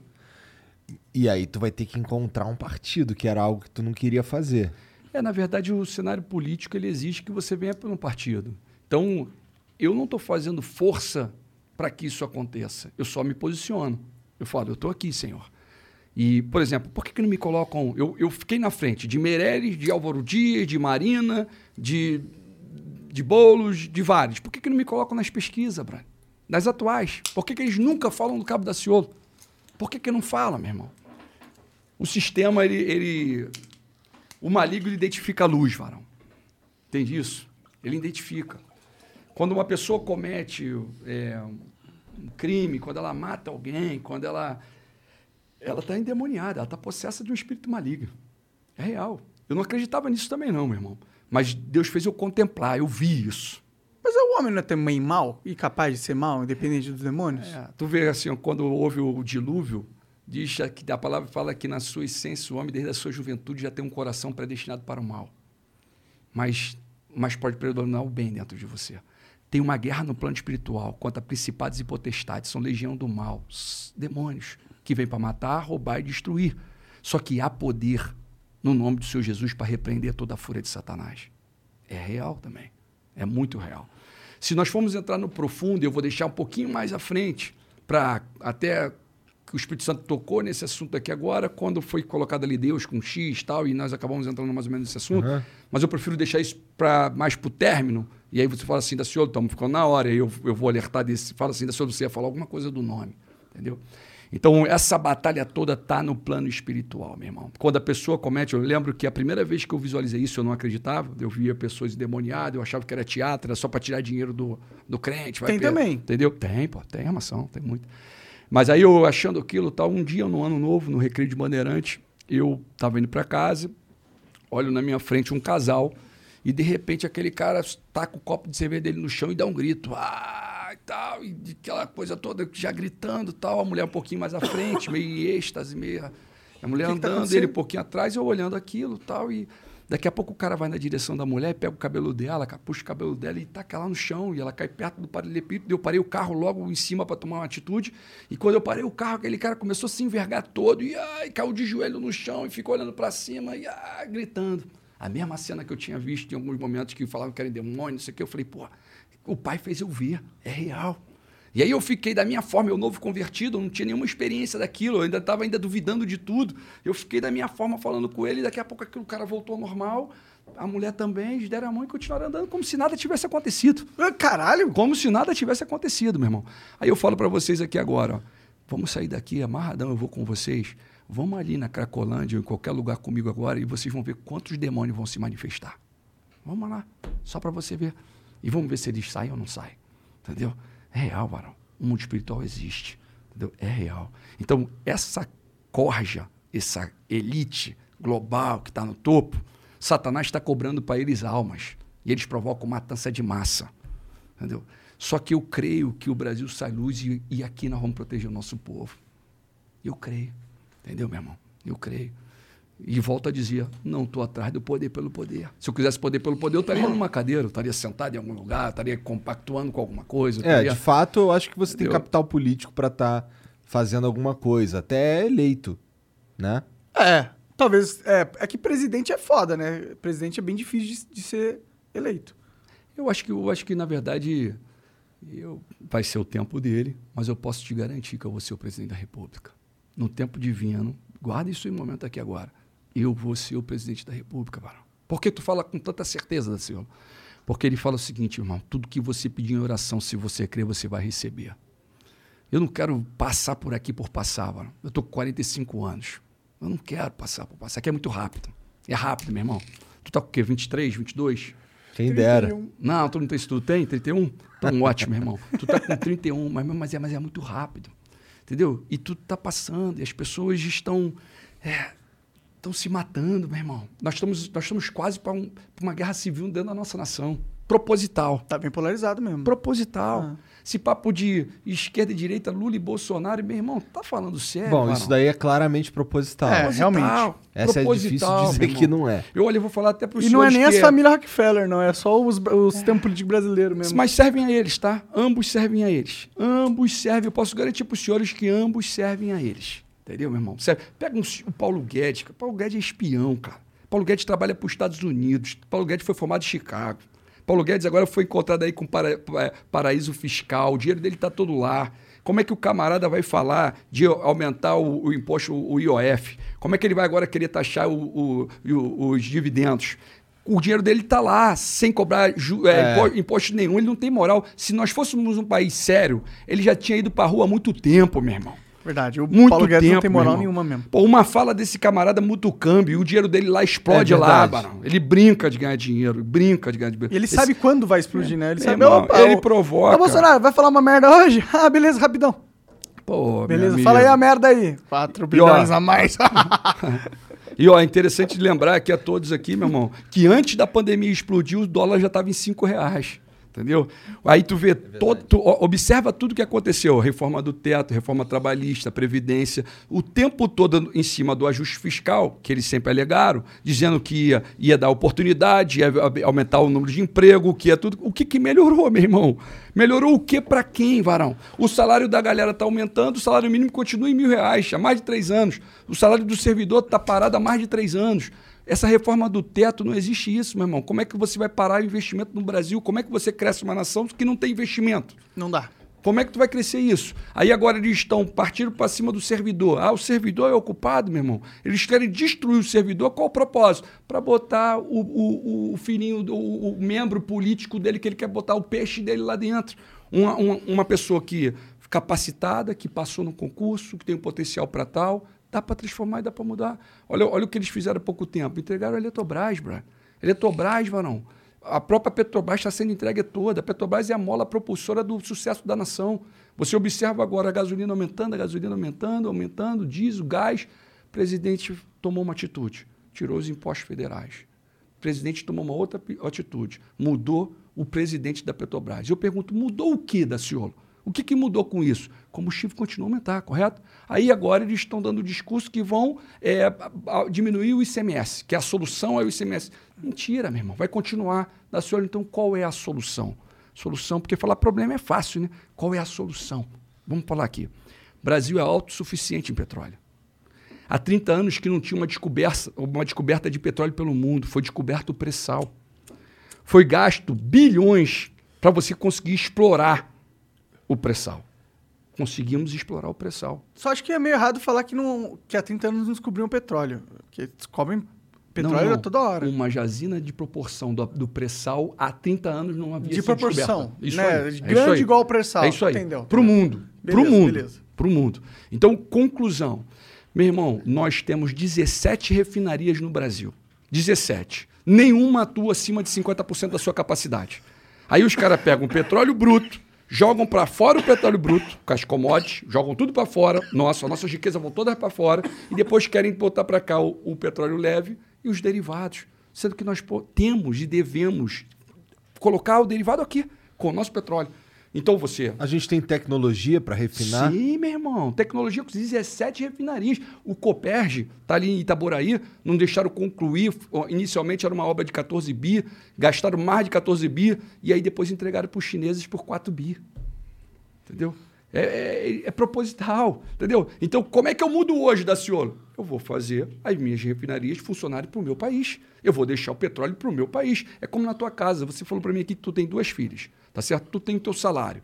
Meu irmão, primeiro tu vai pegar a tua casa, vai pagar tuas contas, vai botar teu alimento dos teus filhos, vai cuidar deles. O que sobrar, tu vai poder ajudar quem botar no teu coração, correto?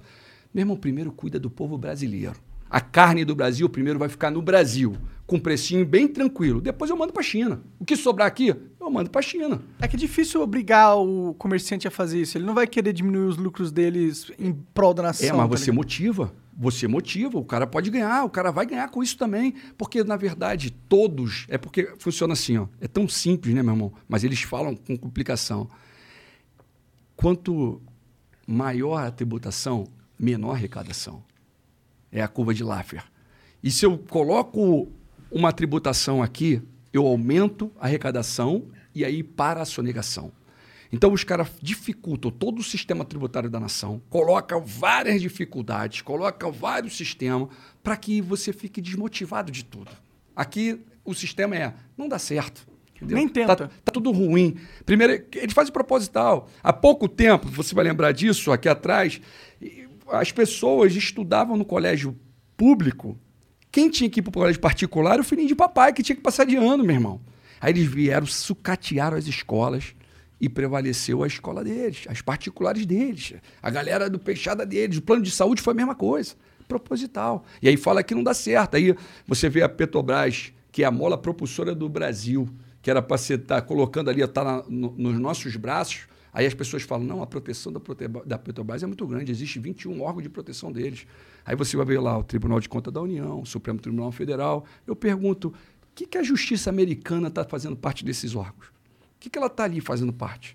Por que, que ela está ali? Como ela faz parte? Faz parte, mano. Tem desse poder de decisão em cima da, da Petrobras do Brasil. É, é, é porque eu sei que a Petrobras também tem parte do- das ações delas, Sim, é, é tem de um fundo internacional e Sim, tal. Sim, mas, ó, mas o cinco- é o 57,8% do dividendo dela fica com os brasileiros. 37,6%, 36,7% vai direto para o cofre da União. Só nesse ano, nesse período, desde que o, o Bolsonaro está no poder, a Petrobras já botou 550 bi. Nesse período agora, desse ano, 200 bi.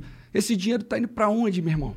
Por que, que não investe na nação? Só com o câmbio, o dólar, nós estamos falando no primeiro semestre do ano passado, nós estamos falando de um lucro com câmbio de 500 bilhões. Entendeu? Meu irmão, o dinheiro está aqui.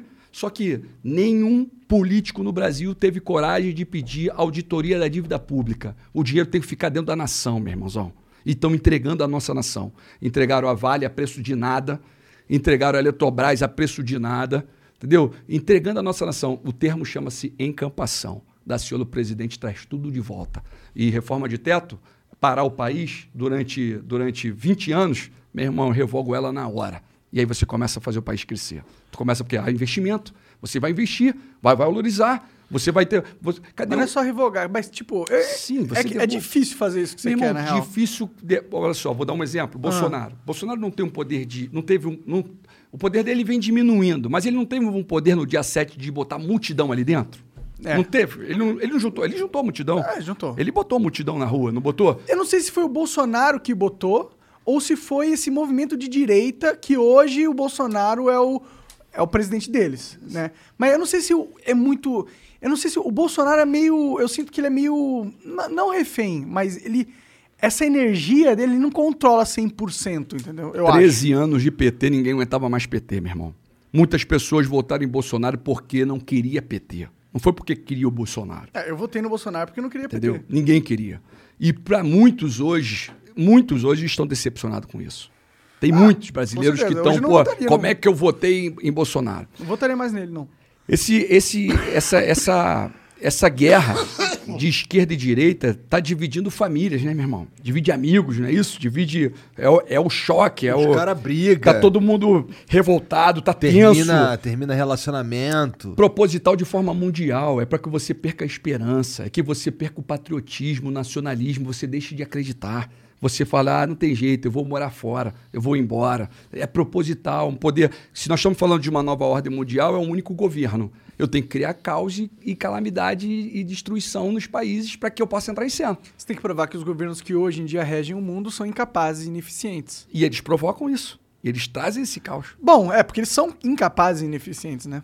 É, posso falar, tem muitas pessoas capacitadas, de repente, o propósito das pessoas. Como é que ela entrou ali?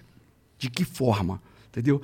É, O entrar para transformar é sobrenatural. A porta para se abrir para que você venha já é sobrenatural. Mas ela abre. Ela abriu uma vez, porque ela não pode abrir novamente. Eu, eu vim candidato à presidência da República com uma discussão de Bolsonaro com, com, com patriota. E o cabelo. Eu não tive papel. Eu não tinha papel cabo da Ciolo na rua. Eu não tive isso. Entendeu? E Deus nos honrou.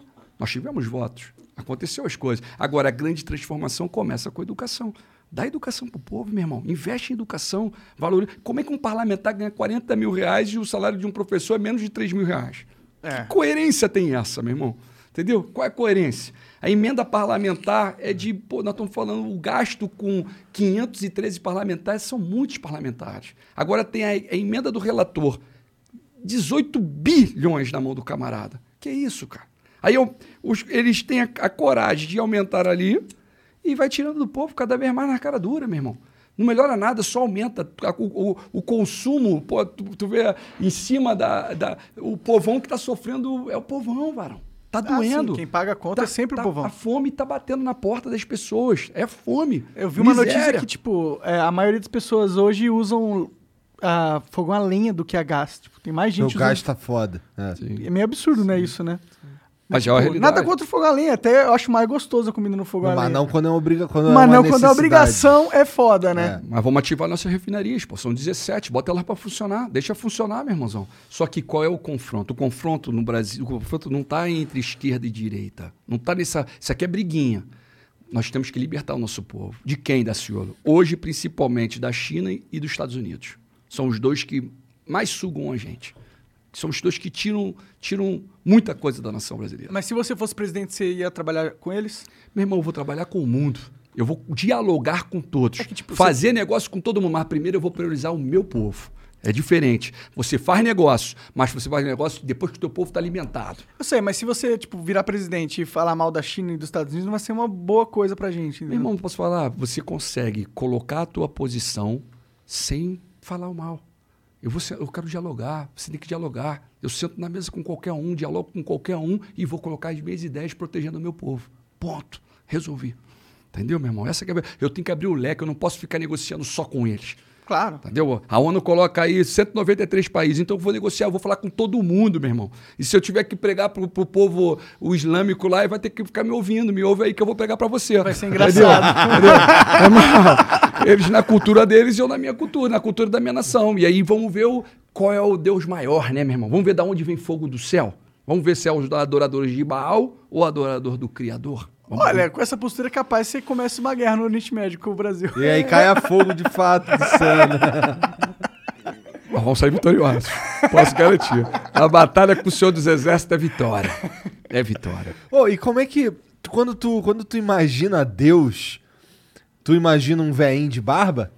Pô, meu irmão, posso falar? Olha, olha co- olha como é que é interessante, né, irmão? Ele, ele habita dentro da gente, né, Brian? Ele, Espírito Deus, Jesus, com o Espírito Santo, ele está ali do teu ladinho o tempo todo.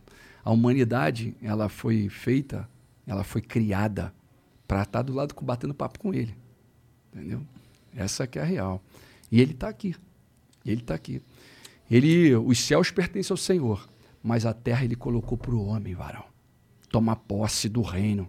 Entendeu? Ele já padeceu pela humanidade. Diz a, diz a palavra que pelas suas pisaduras nós fomos sarados e curados. Nós só precisamos tomar posse do reino que já foi batido o martelo. Entendeu? O mal, quando o bem predomina e a vitória já foi, já tá, já foi, já está consumado, eu só preciso tomar posse e verbalizar. A partir do momento que a tua boca sai bênção, sai palavra de poder, sai palavra de. Quando você profetiza, vitória. Eu profetizei em determinado momento que eu seria presidente da República com 51% dos votos. Não profetizei? Eu profetizei. Eu profetizei. O tempo é divino. Eu posso te garantir que vai acontecer. Vai acontecer. Por que 51, Daciolo? Porque o partido naquela época o número era 51. Então eu falei 51. Entendeu, meu irmãozão? Agora, eu você. Agora, tu imagina num problema dentro da tua casa, do teu lar, na tua vida. Eu tô falando isso porque tem pessoas ouvindo hoje aqui. Eu tive essa semana um- uma coisa muito pesada, muito, muito que doeu, sabe, meu irmão? Eu ainda não tive com esse amigo, mas eu estou orando já. Mas um amigo perdeu uma filha há pouco tempo.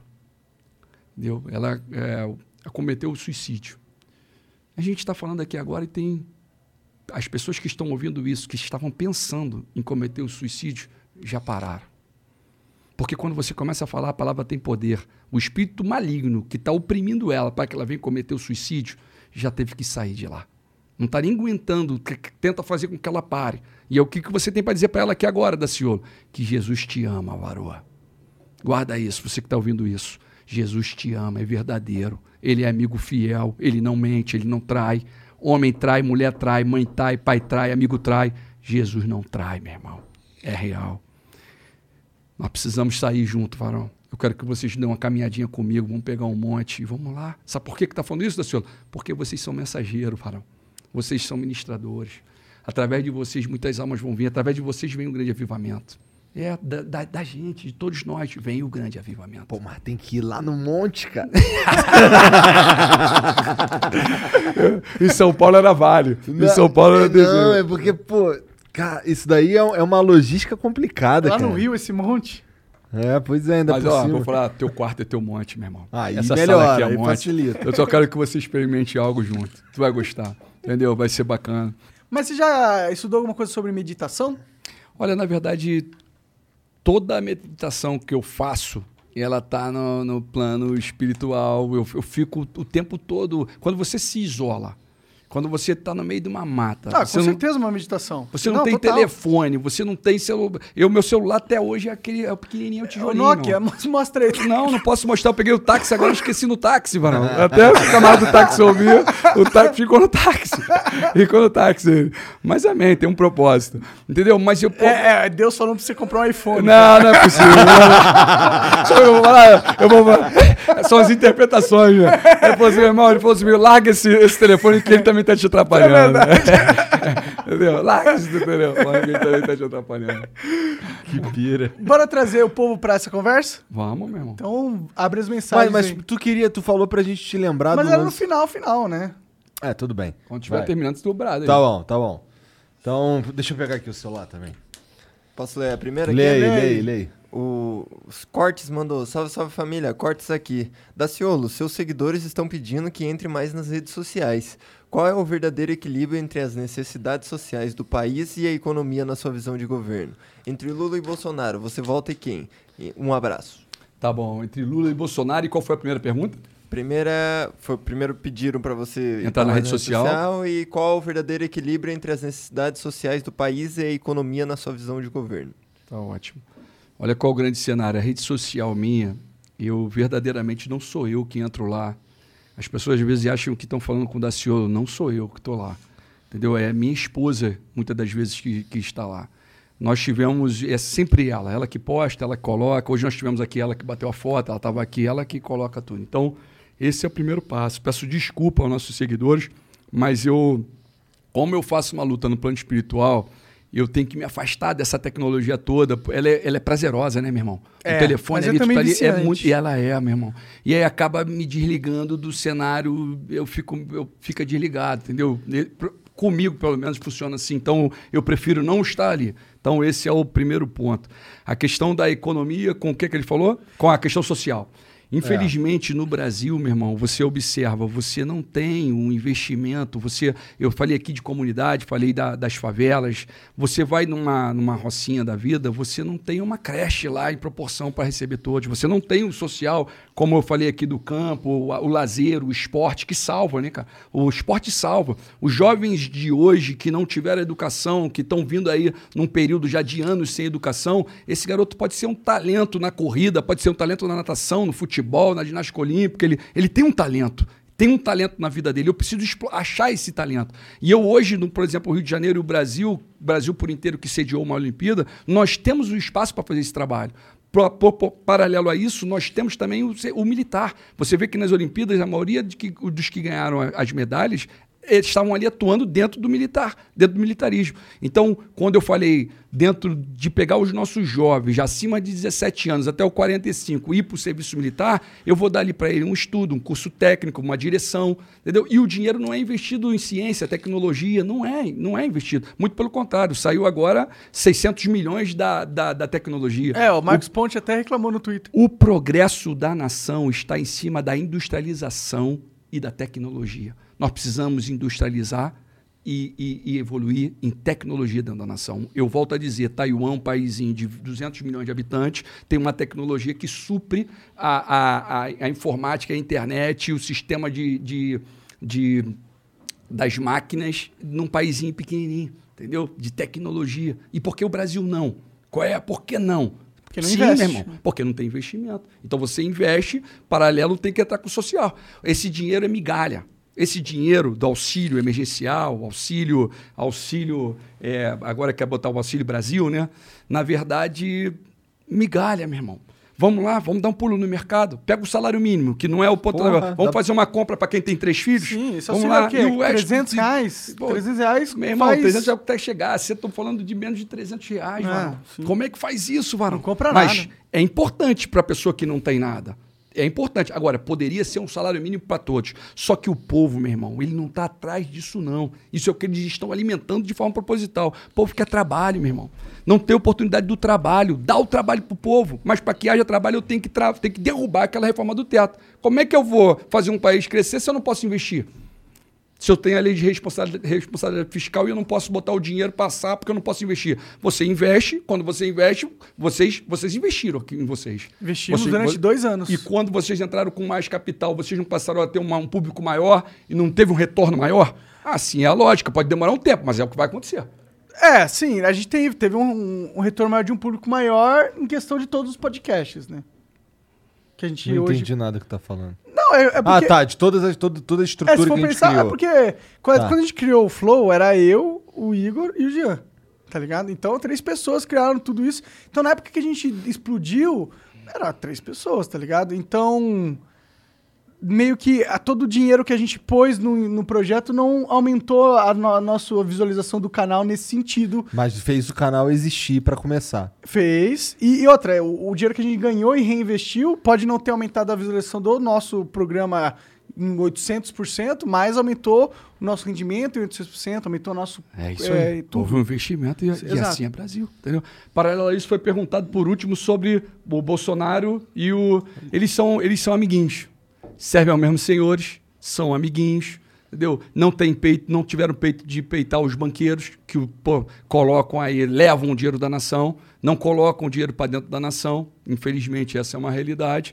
E são fracos. Eu já falei isso e falo de novo, são fracos. E, cara, o que, que tu acha desses. Tu participou de um debate, não foi? Eu participei de quatro. Quatro debates. Band, Rede TV, Só não participou da Só Globo. não participei da Globo. Não, e, os, e alguns outros quatro pequenos que eu acabei, tava no monte, eu abri um propósito de jejum de 21 dias, fui fazer Entendi. uma busca e tal. Mas tu, não, tu, tu acha que esse, esse formato desses debates aí não é, não é uma merda?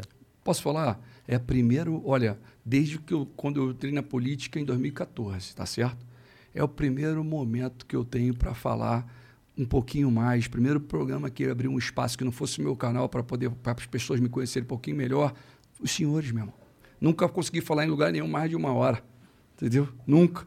Espaço num debate, num debate, como é que você vai apresentar? Eu acho que o momento agora era colocar ideias, né? Vamos sentar todo mundo, porque senão fica muito vago, porque você tem um minuto. Um minuto você fala, não, entendeu? É só aquela coisinha, um minuto e meio.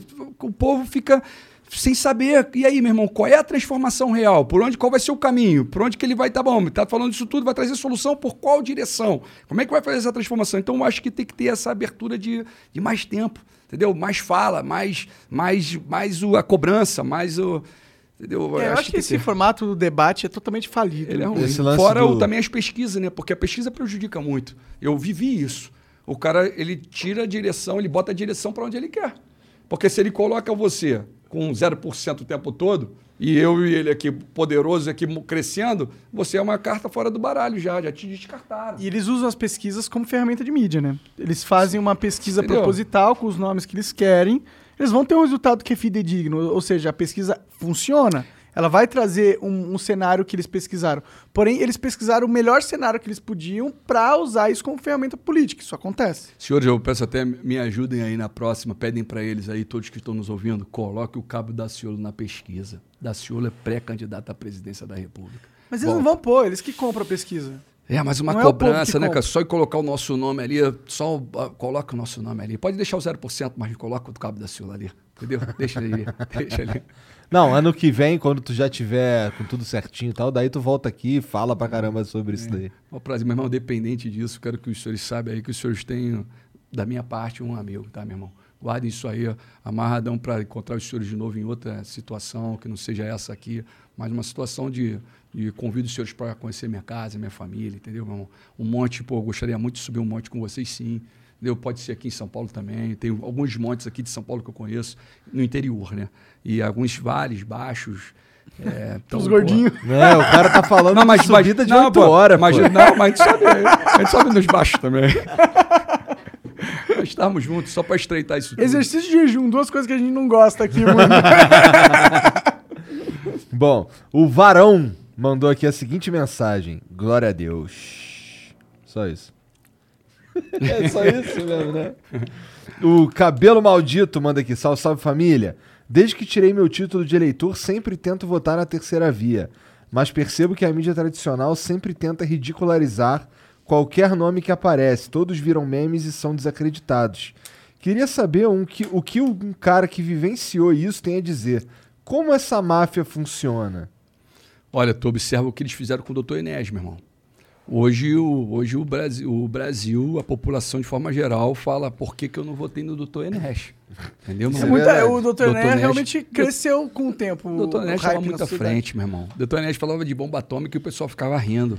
Pior que eu, Entendeu? eu acho isso um assunto importante mesmo Meu também. irmão, é pot- Eu é- também acho que a gente devia ter. a- nós, pô, É claro que o mundo não ia urânio. deixar a gente ter, né? Entendeu? Rico em urânio. Por que, que nós não estamos é, explorando o, o ensino e aprendizado do, do enriquecimento do Porque urânio? o Brasil é o bom mocinho. Ele é o cara que fica assim, ô, tô Colônia, Varão, minha. me- colônia. Me eu ajuda. não falei, eu acabei não falando, né? Eu, eu acho que eu falei, mas vou frisar aqui de novo. A minha guerra não está interna, a minha guerra é externa.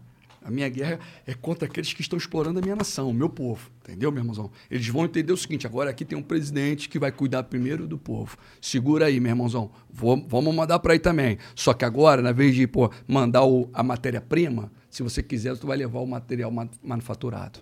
Entendeu? Porque o povo vai trabalhar, e vai produzir, vai ter. Tipo, vai é, eu até te vendo um pouco da matéria-prima, mas isso vai estar atrelado em você investir na nossa indústria de alguma sim, forma. Sim, mas eu tenho que. eu- in- inicialmente, a indústria local vai ser, vai ser servida. Entendeu? Nós não podemos Uhum. Só, deixar. só de mudar os impostos É, da indústria já ajuda muda bastante. muito, meu irmão. Muda muita coisa. Mas aí você vai ter que passar pelo Congresso, aí fudeu, né? Ah, mas eu posso falar, meu irmão, é, é quando você tem o apoio do povo, né, meu irmão, junto num propósito de transformação e mudança, e quando você mostra a direção que você vai fazer esse confronto, com quem você vai falar, é como se você tivesse é, atitude.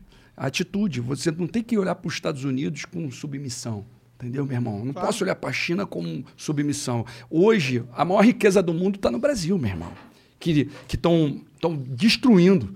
Entendeu? Estou falando da água, estou falando da biodiversidade. O resto do mundo já, já destruiu.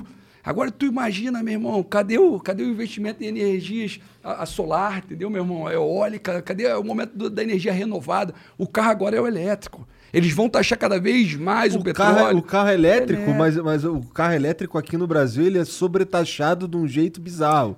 Ele acaba saindo mais caro que o carro. E por que isso? gasolina. Porque destruíram a Fenemê, descui- destruíram a Gurgel. Nós temos mais de 40 milhões de carros espalhados pela, pela nação, muito mais até. E qual é o carro nosso? Nossos aviões, cadê qual é o. qual- nós temos o nióbio, material que pô, é feito para fazer mísseis. Nós, cadê o nosso?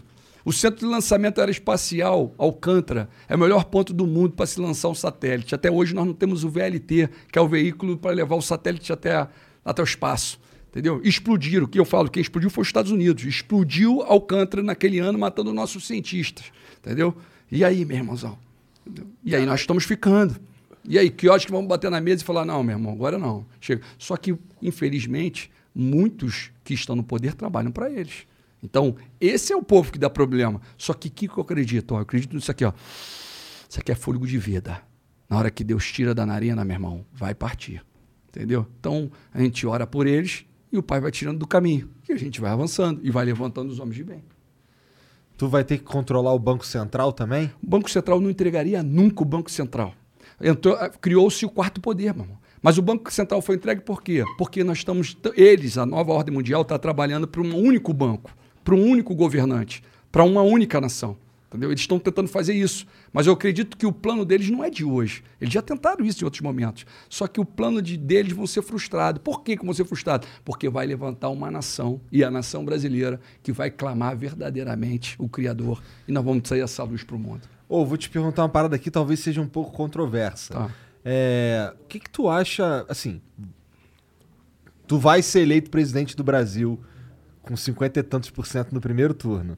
É, mas será que é saudável para um país ter um, um presidente que ele ah, é um cara que tem muita fé numa parada?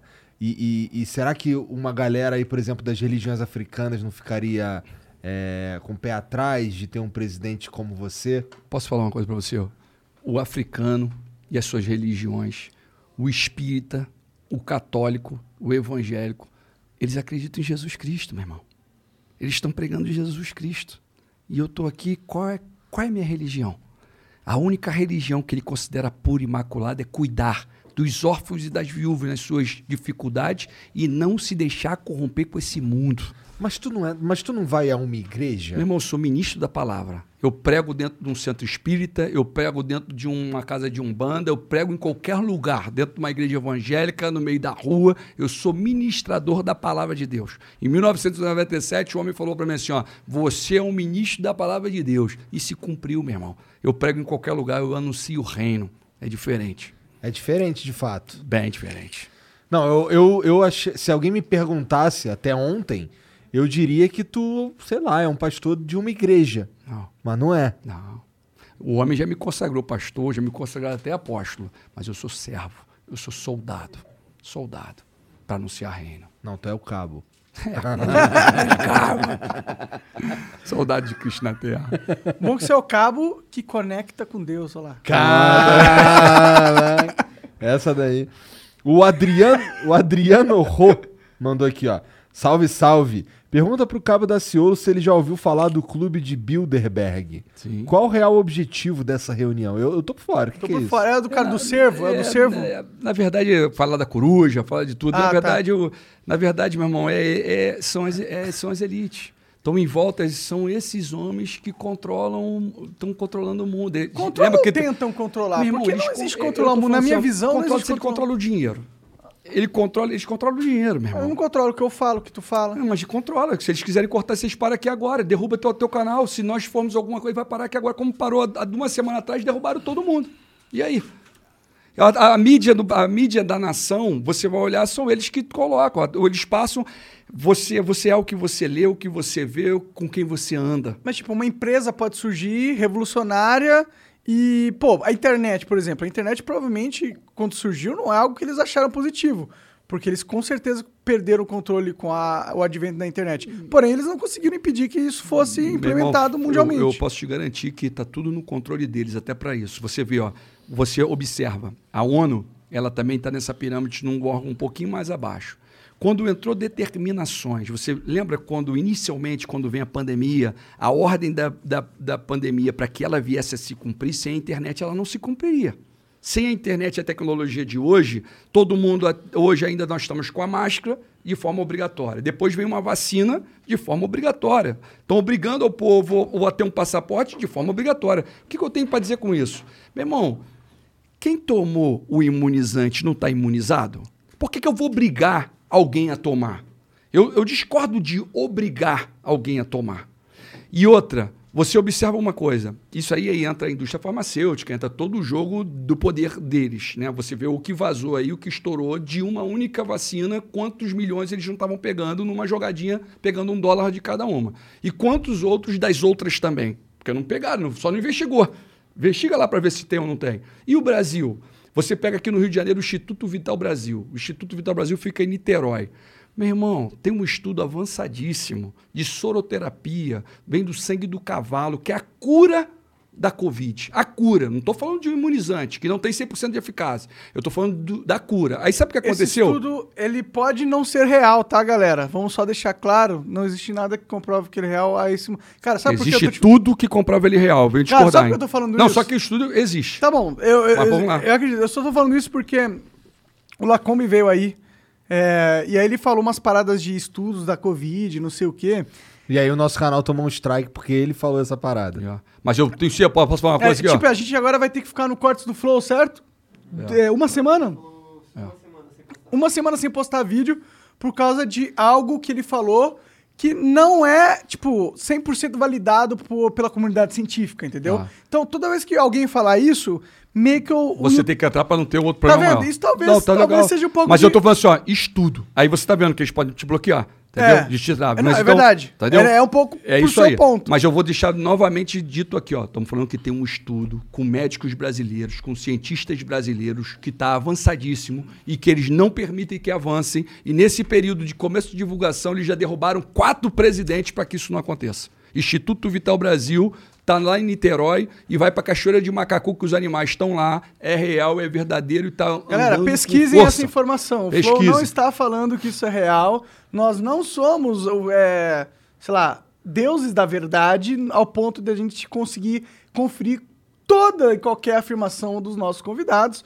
Portanto, quando você assiste o Flow, saiba que a gente aqui é. Não corte. O que, É que não que precisou fazer, né? Tomar no cu esses caras do YouTube, né? Para não de cortar, é o controle, mas eu tô falando da Mas é o de controle, eu É concordo com você. Bimbo. Tipo, mano, eu não tô falando merda. Quem tá falando, no caso, não tô falando de você. Não, do, tá do ótimo. Lacombe, que no caso foi... Eu pronunciei hoje isso aqui e eles vão conferir e tem probabilidade de eles tirarem sim, sabe por quê? Porque não é interesse deles que isso aconteça. Tá. Porque quantos milhões estão sendo envolvidos com isso, meu irmão? Quais são os países que estão se beneficiando com isso? Se o insumo da vacina que está sendo feita aqui vem lá da China, tem que trazer. Quanto é que eles estão ganhando com isso? Eles vão querer que um- o soro que sai do sangue do cavalo, do plasma, venha me trazer cura de algo que eu estou lucrando? De maneira hipótese alguma. Porém, deixa eu só argumentar um pouco contra. É que, mano, se tivesse realmente algo desse nível, a comunidade mundial ia estar em, em, em polvorada. E outra, se fosse algo que realmente deu sucesso, eles poderiam replicar nos. nos E se a morte labora- for proposital? E se eles querem, se eles estão querendo que, que haja morte? É que mesmo que eles querem, não é, não, é, não é como se eles controlassem todos os laboratórios do mundo, entendeu? E- Sabe o que vai ser Ah, gostoso? ah. É, amanhã. Vamos nos Amanhã eu vou estar banido. Não, não, perder Eu sei, eu tô, grana, vai eu tô entendendo bem. Eu só quero que todos que estão ouvindo isso busquem, olhem, visualizem se é verdade ou se é mentira. Bingo, entendeu? Agora, são eles que não gostam. Eles não querem que eu fale isso. Talvez se eu falar, se eu tenho coisas que eu, se eu falar aqui, eu tenho absoluta certeza que teu canal cai. Duvido. Pode Olha, falar, irmão, mano. Ó, vai vai- cair. Se cair, a gente vai cair. Porque eu acredito que ah, o Flow é um espaço onde as pessoas podem vir aqui e falar o que elas E pensam. a gente acaba pagando o preço. aí. E a gente acaba apagando o preço por isso. É, a gente, inclusive, vai processar o YouTube por essa decisão, juridicamente, até internacionalmente, porque eu sei, descobri que existe uma corte internacional da liberdade, não sei o quê, que se você processar o YouTube nessa corte, aí É, o cu deles fecha. Ah, então é, e a gente tem dinheiro pra processar vocês em qualquer corte do mundo, e a gente Legal. vai. Porque, mano, as pessoas têm que vir aqui, sentar e falar o que quiserem. Não quer dizer que a gente tá validando tudo ou que Perfeito. tudo que sai da, da nossa boca é a verdade 100%, e, ou seja, a gente, sei lá, tá é, falando como se fosse Deus aqui. A gente só tá es- deixando Ideias. ideias surgirem. Exato. E, e é impossível ter um programa diário de três horas por dia onde alguma ideia ou outra vai surgir que não é uma boa ideia, talvez. Tá bom? Então, pelo, pela liberdade de a gente expor boas ideias, vamos ter a liberdade de também expor ideias que não são tão boas. Então, vamos ter só mais liberdade, que eu acho que todo mundo sai ganhando nessa Caralho, parada. Monark fada sensata. Caralho, na moral, na moral, toca aqui, mano. Pica. Mandou, né? Concordo contigo pra caralho. E Mas vamos- aí ficou comprovado, visualiza como é o controle, né? Ah, isso. fica comprovado. É. O Lacombe falou uma parada que pode ser ou não verdade, e provavelmente não é verdade, mas não há nenhum, tipo. Tipo, não é possível que eu não ele não possa falar que ele ouviu essa informação, entendeu? Mesmo que não seja de verdade. Tipo, agora a gente tá criminalizando mentira. Eu sei que mentir é ruim, mas até onde eu sei não era crime. O Instituto Vital Brasil, só para enriquecer a conversa, é um instituto com mais de 100 anos de É, é existência. lá que resolve o lance da. da... do dos animais peçonhentos, veio a cura, entendeu? Então, pesquisem, observem. Tem um trabalho muito à frente da, da ciência brasileira, dos médicos brasileiros, com a cura da Covid. O Maion manda aqui, salve, salve família. Cabo, qual sua proposta para tornar a educação básica mais inclusiva e menos extrativistas? Igor Monark, bora fazer o Flow Educação Básica? Batendo papo com gestores de escolas públicas com bom resultado? E a gente escolhe algumas escolas públicas para ajudar a ajeitar? Ó, não é uma má ideia não, Maion. A gente pode pensar na parada nesse sentido sim. É, Mas qual que, que, que tu acha da escola? Olha, olha da qual é o grande cenário. Se observar, básica? eu fiquei quatro anos como parlamentar. Puxem lá e observem qual foi o parlamentar que mais empenhou dinheiro para a educação é, no estado do Rio de Janeiro, dos 46. Eu sempre bati nessa tecla que a, de- a educação é que transforma, que muda. Concordo pra Dar caralho. viu? educação no povo e, e aqui. valorizar o profissional da educação, né, meu irmão? Valorizar. Tu vê um parlamentar tem um salário de 4, 40 mil, que nós colocamos aqui, e não é uma profissão, meu irmão. Ah, Ele tinha que ser uma vocação. Tem que ser um profissional de uma área e vale como vocação. Eu acho que o salário do parlamentar tinha que ser 3 mil reais. E do professor, no mínimo, os seus, uns 30 mil. Nem se esse Entendeu? parlamentar tinha que ter salário. Meu irmão, tem vários lugares, tem na Suíça não tem salário. Entendeu, meu irmãozão? O cara é vocação. E eu, pô, eu topo essa. Eu tô dentro. Vamos, eu, eu sou o primeiro a falar assim, meu irmão, eu sou parlamentar sem salário. Vamos embora, vamos vocação, vamos mudar isso aí. Da hora Entendeu? demais Pô, isso. pode, pode me ter. Porque é por aí que vai transformar, meu irmão. É aí que transforma. Então, tudo dá É, educação pro aí povo. se o cara, o cara tá lá é porque ele realmente tem uma vocação. Ele Ou ele quer- sabe ele- muito ser corrupto. Meu irmão, ele Ou quer... é uma máquina, né?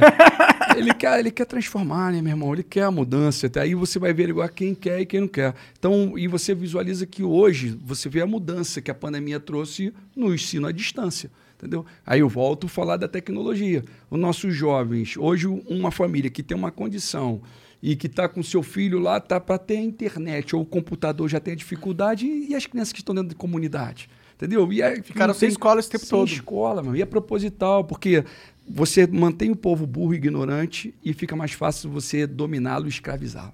Essa é a grande verdade. Agora, dá educação ao povo e ele se liberta. Total. Ô, só um adendo, é, avisando aí, a gente realmente levou um ban no, de uma semana no Cortes do Flow por causa de um corte, ainda bem que não foi no Flow, É. né?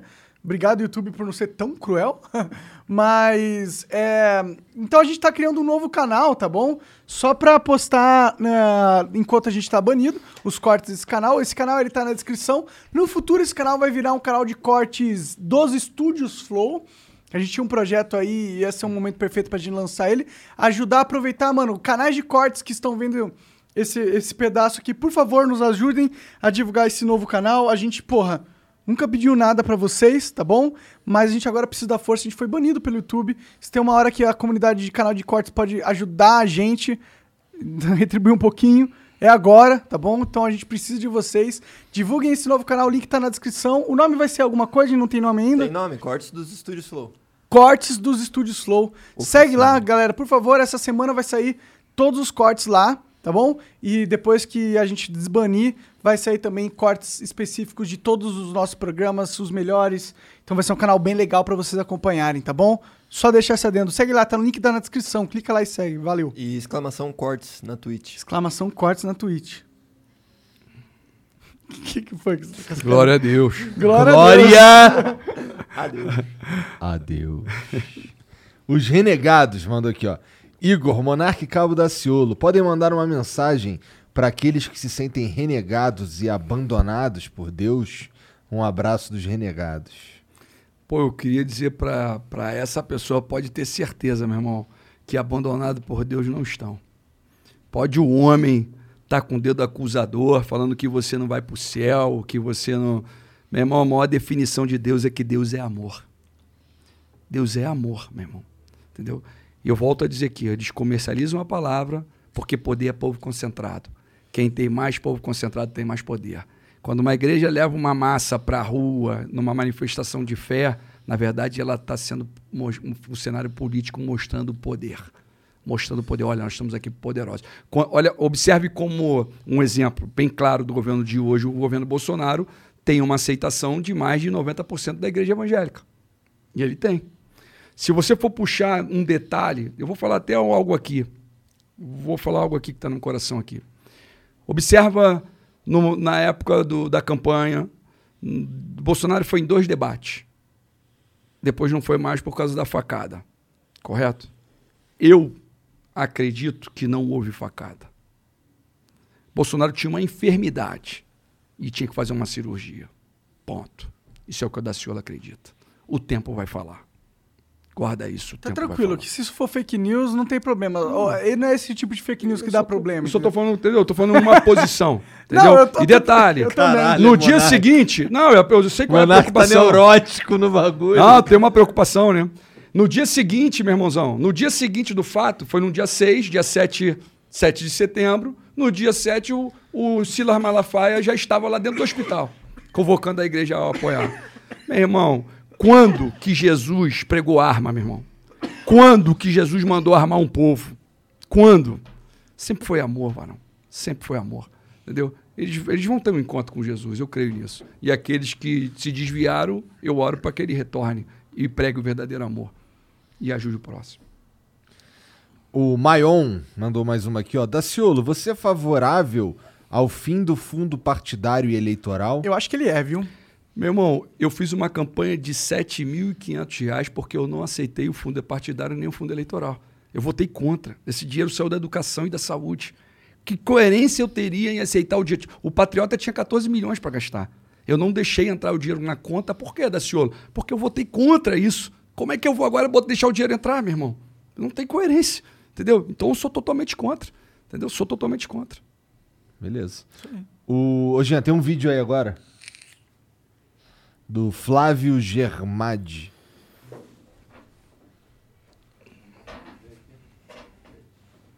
Salve Daciolo. E aquela sua história de querer mudar a Constituição, mudar aquela parte que fala todo poder emana do povo para todo poder emana de Deus. Você não acha que isso aí ia ser errado, não? porque o Estado é laico, né? A gente vive numa democracia, não numa teocracia, né? Eu acho que depois disso você até saiu do PSOL, né? Como é que foi essa história aí? É, na verdade, o pessoal me expulsa justamente por isso. Primeiro, o termo laico diz respeito à liberdade de expressão religiosa. Quando o Cabo Daciolo colocou, Daciolo colocou até a PEC de número 12. Todo o poder emana de Deus, que o exerce de forma direta e também através do povo. Em momento algum nós tiramos o povo. O povo está ali. Eu só queria botar que esqueçam religião, porque Jesus nunca foi religião e Deus nunca pregou religião. Qual a religião de Deus? Qual a religião de Jesus? Não tem teoria, religião. todas. Não tem religião. Todas têm Deus. Entendeu? Ele é amor.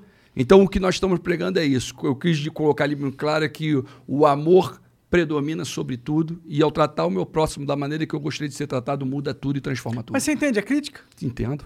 Eu só queria colocar uma, eu queria deixar uma colocação, ainda mais que eu, eu na verdade, dentro do pessoal, eu fiz de amigos ali dentro e o tempo todo eu, eu preguei ali dentro e muito. Com todo o bloco de esquerda, até mesmo com o Ciro. Eu tenho uma, tenho uma imagem minha com o Ciro, que é do PSTU, que ele me chamou para uma inauguração, para um lançamento de um livro de Karl Marx, e eu fui. E a igreja gosta de usar aquela foto. Eu queria deixar bem claro para todos que naquele dia foi numa faculdade no Rio de Janeiro e todos me ouviram pregar para todos eles. Todos ouviram eu falar ali ó, que o pai de Karl Marx e o avô do Karl Marx era rabino. Ele, ele, o pai do Karl Marx acreditava em Jesus Cristo, era cristão. E eu preguei para todo mundo e ganhei almas ali dentro. Então eu aproveito a circunstância e anuncio reino. Entendeu, meu irmão? A única, o único fator. Eu não quero impor nenhuma religião, não quero poder nenhum poder, muito pelo contrário. Eu tenho na minha parentela, e volto a dizer, é, tanto espírita, católico, umbandista, eu tenho no meio da minha parentela. E nem por isso, em momento algum, nós temos alguma diversidade, até porque entendemos da palavra do amor. Mas eu imagino que isso seria uma nem perto de uma prioridade sua, né? Não, meu irmão. Não, ali foi uma colocação ali. Nós estávamos dentro de um partido que o tempo todo que eu entrei no pessoal, nunca me quis dentro do pessoal. Eu não tive, por exemplo, tempo de, né, para vir candidato a deputado federal, eu não tive o tempo de te televisão do se eles pessoal. não te queriam? Porque ali existia uma mulher maravilhosa chamada Janira Rocha, que era deputada estadual, e aquela mulher ela Almost 90% of women have cellulite. And guess what? It's not their fault. We don't choose cellulite, but we can choose a different way to treat it. Meet Quo, collagenase clostridium histolyticum, AAES, the first and only FDA approved prescription injectable for moderate to severe cellulite in the buttocks of adult women. This non surgical treatment is injected by an aesthetic specialist in 10 minutes or less. Individual results may vary. Do not receive if you are allergic to any collagenase or ingredients in Quo or have an infection at the treatment site. May cause serious side effects, allergic reactions, including anaphylaxis, and injection site bruising. Seek medical help right away for any signs of allergic hypersensitivity. Tell your doctor about all your medical conditions if you have a bleeding condition or take medicine that prevents clotting. Most common side effects include bruising, pain, hardness, itching, redness, discoloration, swelling, and warmth at the injection site. Ask your doctor about all possible side effects and for product information. If you're ready to get to the bottom of your cellulite, learn more and find a specialist at quo.com. eu, eu sempre visualizei ela ali de uma forma é, como uma ovelha que botavam para escanteio, sabe? Uma pessoa que virou deputada por- com 5 mil votos. Ela virou deputada com os votos do Freixo. O voto Freixo fez um- uma votação, ela fez a segunda, ela foi lançada ali dentro. Uma pessoa humana, uma pessoa verdadeira, uma pessoa que quando eu a conheci, ela não acreditava é, em Jesus, em Deus, mas ela, era, ela tinha Deus dentro dela. Ela, ela é puro amor, entendeu? Assim como o Ciro, Ciro, Ciro Garcia. O cara tem amor dentro dele, meu irmão. Então ele tá cheio de Deus. Ele é melhor do que muitos que nem vão para a igreja. Tem gente que tá de, de bermuda, sem camisa, que tá melhor do que muitos que estão de terno, gravata, com Bíblia embaixo do braço. Entendeu, meu irmão? Porque é o amor. Então, foi uma colocação, sim, minha, foi uma posição e foi até que depois é, acabei sendo expulso. Então, o que, que eu visualizei? Que o L, por exemplo, do pessoal que era de liberdade, não, não, não pude, eu não tive a liberdade de expressar um pensamento. E eles Total. não me aceitaram. Desde então, eu nunca Eles- fui. E se eles puxarem a minha votação, eles vão ver que eu tenho coerência nas minhas votações. Eu não voto porque partido mandou eu votar. Eu voto que eu sinto que o povo precisa que eu vote. Eu voto pelo povo, eu não voto por partido. Eu não recebo nada de partido. Eu não pego nada de partido. Eu, quem me botou ali dentro foi o povo e eu voto com o povo. Ô, você pretende só vir a presidente? Por que você não tenta deputado? Na mano? verdade, deputado federal não mais. Não? Não, não mais. Eu, Governador, então. Pô, as cadeiras majoritárias, sim. Se- é, Senado, prefeito governo. Sim, se- Senado, governo, presidência. A priori é presidência, porque é a cadeira majoritária que dá a grande solução. Para a grande transformação, para um cenário que está por vir pelo pro mundo, as coisas que estão acontecendo, que nós relatamos na Ásia, nos Estados Unidos, na Europa, o que está acontecendo e o que está por vir, eu creio que uma única coisa liberta e salva. Mas sabe, desculpa ser meio downer, meio, meio chato nesse. Mas eu acho que o caminho da transformação não passa por você virar presidente, no sentido que, para a sociedade mudar mesmo, não é um homem que vai chegar, virar presidente e, pelo fato de ele ter a caneta, ele vai mudar toda uma sociedade. Eu não acredito nisso, entendeu? Agora, você está com 30 e... Um. 31. É, desde 85, 86, né, começou uma, uma, uma turma de presidentes da democracia. Começa ali Sarney. Todos esses fizeram promessas, promessas, promessas, até o momento atual do Bolsonaro, e todos eles se repetem a mesma história. Não é só Bolsonaro, nem só o Sarney, são todos. Né? Você vê como eles são amiguinhos. Mandela faleceu, pegaram um avião. Sarney, Lula, Dilma, Collor, eh, Fernando Henrique, todos estavam juntos, É rindo, brincando, tal. Então, todos são amiguinhos. Então, todos ouviram sempre promessas. Chega em época de eleição, todos têm solução. É simples, falam tranquilo. Mas quando tem uma enfermidade, corre para um hospital particular. E o povão tá. Seus filhos estão em escolas. Eu tenho um projeto como parlamentar que eu coloquei lá que quer mudar a educação e a saúde no país. É que, obrigatoriamente, o filho do parlamentar, até a sua terceira geração, tanto de um deputado, um governador, tem que estudar num colégio público e, e ir para o hospital público. Isso aí Você mudaria. muda automaticamente. Mudaria mesmo. Verdade, isso é Vai uma boa mudar. ideia. Mas um deputado dando esse exemplo não transforma uma nação. Um presidente da República fazendo isso transforma uma nação. Começa um cenário de mudança. São as tuas atitudes. Com a tua atitude. Como é que eu vou é, é, aumentar o meu salário enquanto a partida o povo não tem um aumento salarial? Correto? Qual é o exemplo que eu posso dar? Por que não diminuir o salário dos parlamentares? Por que não diminuir o salário dos senadores? E aí, qual é o exemplo que começa? Com, os- com a diminuição do salário dos ministros, do presidente, do começa começa uma onda. O líder, quem é o líder de uma nação? Não é o presidente? O líder mostra o exemplo, é igual é, o, eu sou bombeiro guarda-vida, eu lembro que eu falei que formamos ga- garotos guardiões de piscina. Antes de eu mandar um garoto pagar 150 flexões, o líder ele tem que mostrar que dá para pagar 50 flexões. Então você cai no chão com eles e paga 50 flexões e todo mundo vai contigo pagar a flexão. Já viu as então, flexões do Bolsonaro?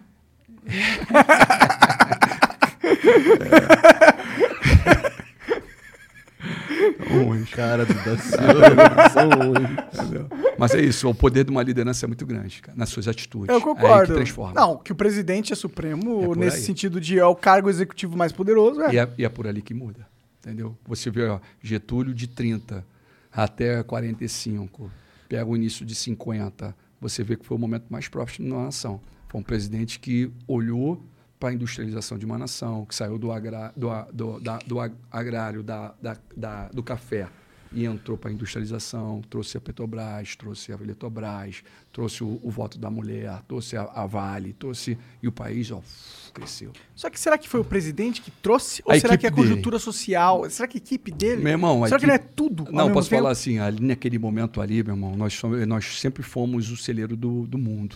Sempre sugaram a gente. Ali foi uma posição e uma transformação muito forte para dentro de uma nação. Coisa que nós não vivemos mais desde aquele momento. Não tive- muito pelo contrário, caímos. Verdade. Com certeza. E agora estamos entregando. O, o- é como se você tivesse uma galinha e a única coisa que você tem para se alimentar todos os dias são aqueles ovos. E você está dando a galinha. E aí, meu irmão? O A Verdade Liberta mandou aqui, ó. Daciolo, a mesma origem dessas 13 famílias é o povo, é o mesmo povo que crucificaram Cristo, que está em João 7, João 7, versículo 1, e, co- e coloca no Google Maps é, ST Rothschild. Porra, é essa? Jean só evaporou. É, sei que porra é essa. Jean acaba É, de ser demitido. O Rothschild é uma das famílias né, É. mais ricas do mundo. Coloca aí no Google Maps. Ô, a gente pediu duas informações pra você, você nunca puxou pra gente, cara. Eu deixei as duas aqui, só que Então vocês nem puxa agora, voltaram. puxa agora as duas que eu quero saber. Não pode ficar as coisas assim sem fechar, mano. Quero Que- saber a que essa Constituição aí? brasileira. Vai, vai também puxar o Instituto Vital Brasil, se quiser Puxa puxar aí, mas o é aí. Instituto Vital Brasil nessa porra, que a gente quer Soroterapia, é isso aí. Puxa aí. Ó, esse aqui é do, do... O segundo que tu pediu O que, que é isso aí mesmo? é o dos microchips.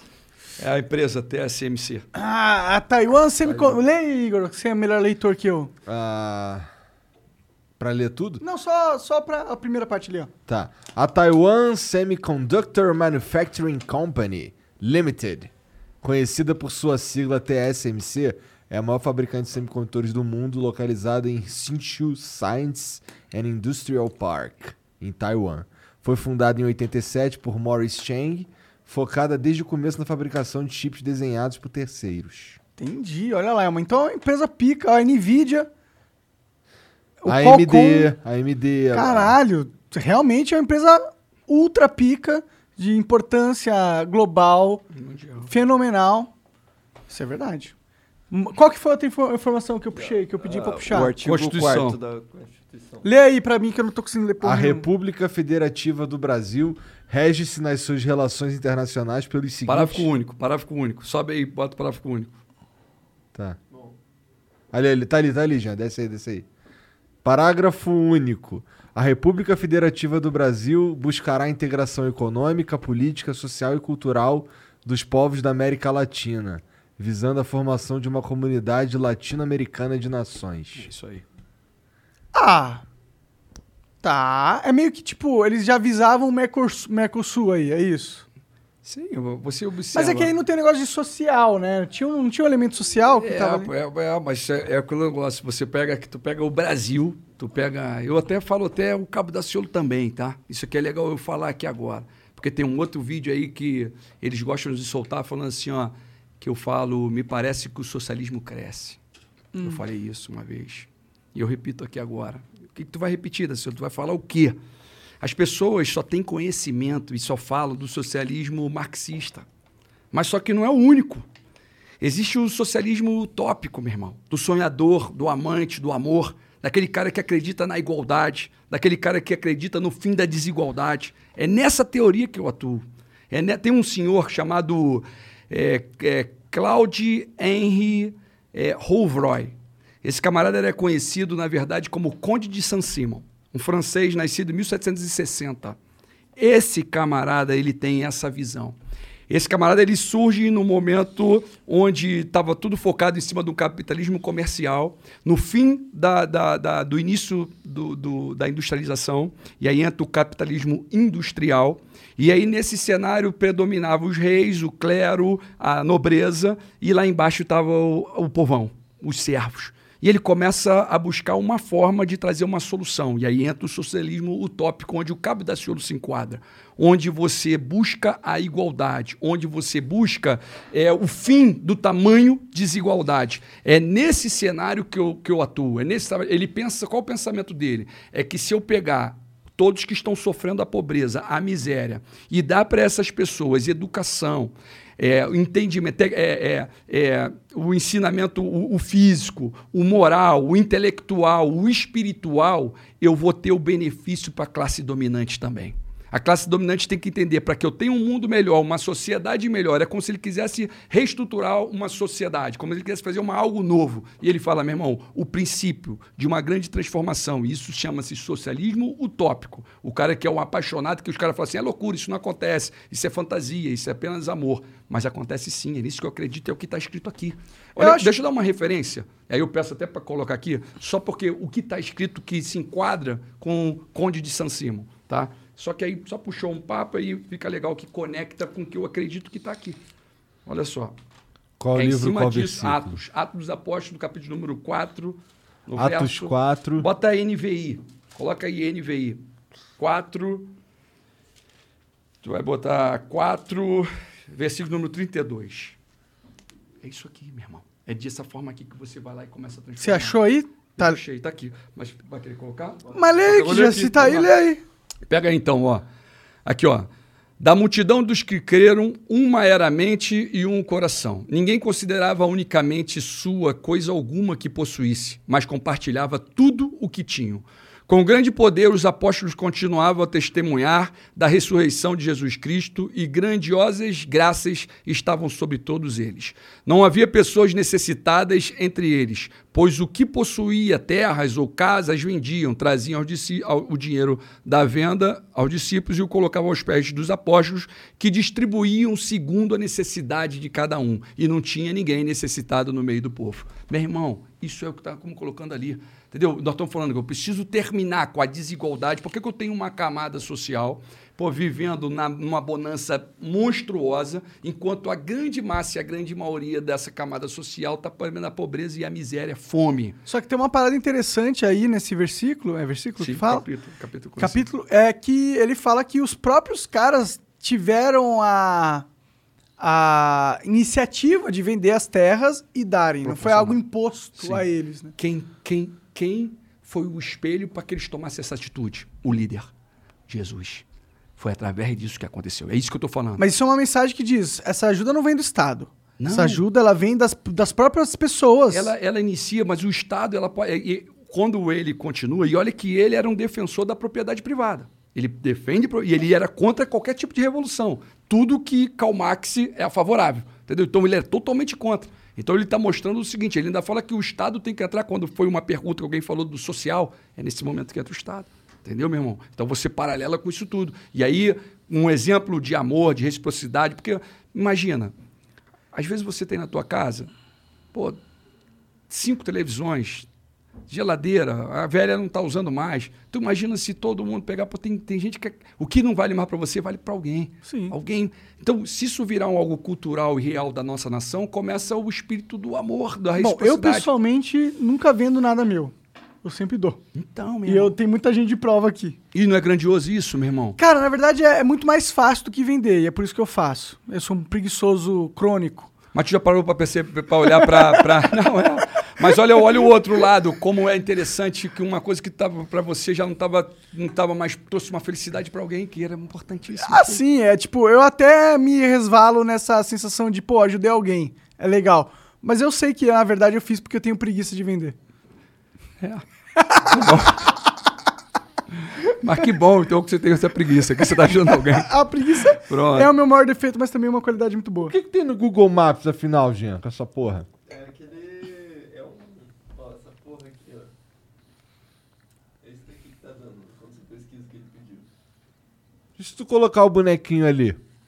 É, o Rockfield é uma das famílias é, poderosas é, do mundo. Porra, dá pra colocar bem no meio ali do negócio? Que isso, muita conspiração aconteceu aí. Caralho. Ó, é uma casa bem legal. Bem velha também, não é o meu estilo. Tem um cara aqui suspeito, agente russo, com certeza. Belo nada. mas- Bom, Mas tinha, ó, vi- viva, viva. Ah, pronto. O Instituto Vital Brasil. Vital. Coloca aí soroterapia. Do cavalo. E eu olha, quero, eu quero sabe pesquisa uma- isso mesmo uma que eu quero provar. mesmo. Sabe por quê? Porque é importante, porque em período de um ano, a coisa, a- o estudo estava evoluindo muito. Eles mudaram quatro ve- vezes os diretores do, do, do Pesquisa Instituto. isso também, mudança. Vital Brasil. Vital Brasil. Aí bota o tratamento soroterapia.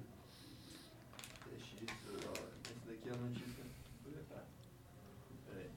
O que, que deu aqui? O que, que é aquele. site não seguro. Ih, caralho. Essa daí é a notícia mais recente. Instituto Vital Brasil. Site vitalbrasil.rj.gov.br. Ah, é do governo e não é seguro? Tá certo. Mas, beleza. Olha lá, o Instituto Vital Brasil realiza últimos ajustes para teste do soro anti-Covid-19 em humanos. Olha aí. Não divulgam isso, meu irmão. E, mas o que mais? É, Em breve. Tá, pesquisadores do Instituto Vital Brasil, da Universidade Federal do Rio de Janeiro e da Fundação Oswaldo Cruz realiz- realizam os últimos ajustes de protocolos para o início do ensaio pré-clínico do novo soro equino contra a Covid-19. A expectativa é que ocorra em breve a liberação para o início dos testes em humanos, que serão realizados em parceria com o Instituto DOR de Ensino e Pesquisa.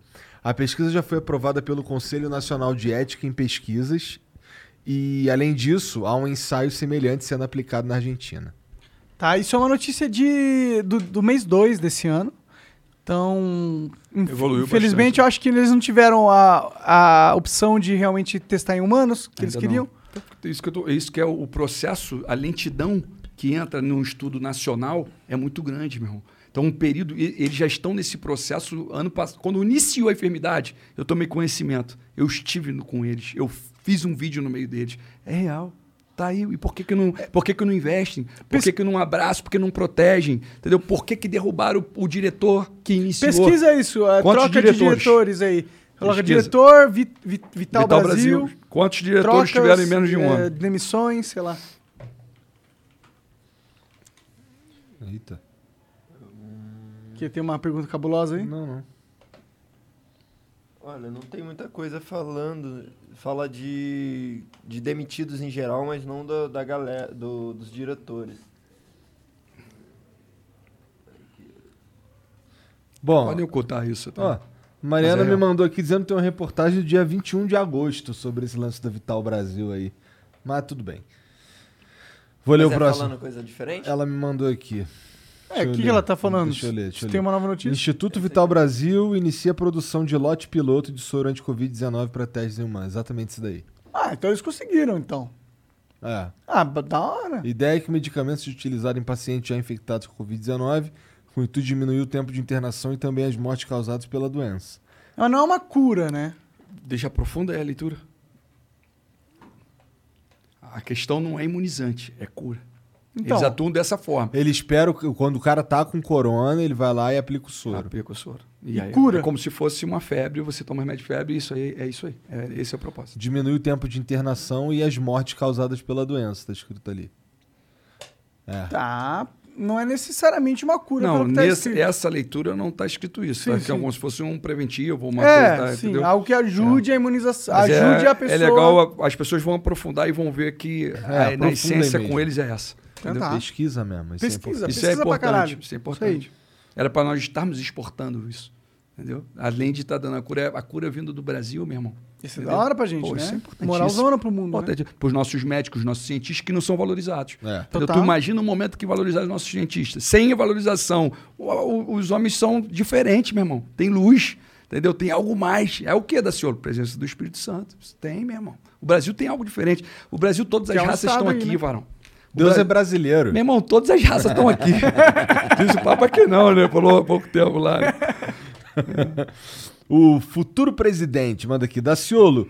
Com os jovens hoje um pouco perdidos de tanta fake news, ódio nas redes sociais e descrença com o país e a vida, como você acha que será possível salvar as próximas gerações?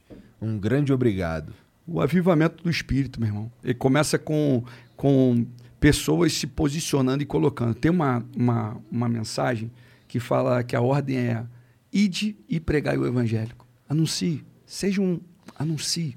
E ele fala assim: ó, em meu nome expulsarão demônios, falarão novas línguas. Se você beber algum veneno, não vai fazer mal nenhum. Se for picado por uma serpente, não fará mal nenhum. Em determinado momento, ele fala: colocarão as mãos sobre os enfermos e esses ficarão curados. Meu irmão, já presenciei cura de pessoas em estado terminal sendo curadas em nome do Senhor Jesus Cristo. Entendeu? Uma experiência interessante é vamos para as ruas e vamos olhar que por trás daquelas pessoas que estão na Cracolândia, que estão no tráfico, que estão tem espírito maligno e que aqueles espíritos malignos eles eles eles se manifestam e você na autoridade que é no nome Senhor Jesus tem o poder e a autoridade no nome para expulsar aquele demônio e a pessoa fica limpa, a pessoa fica normal.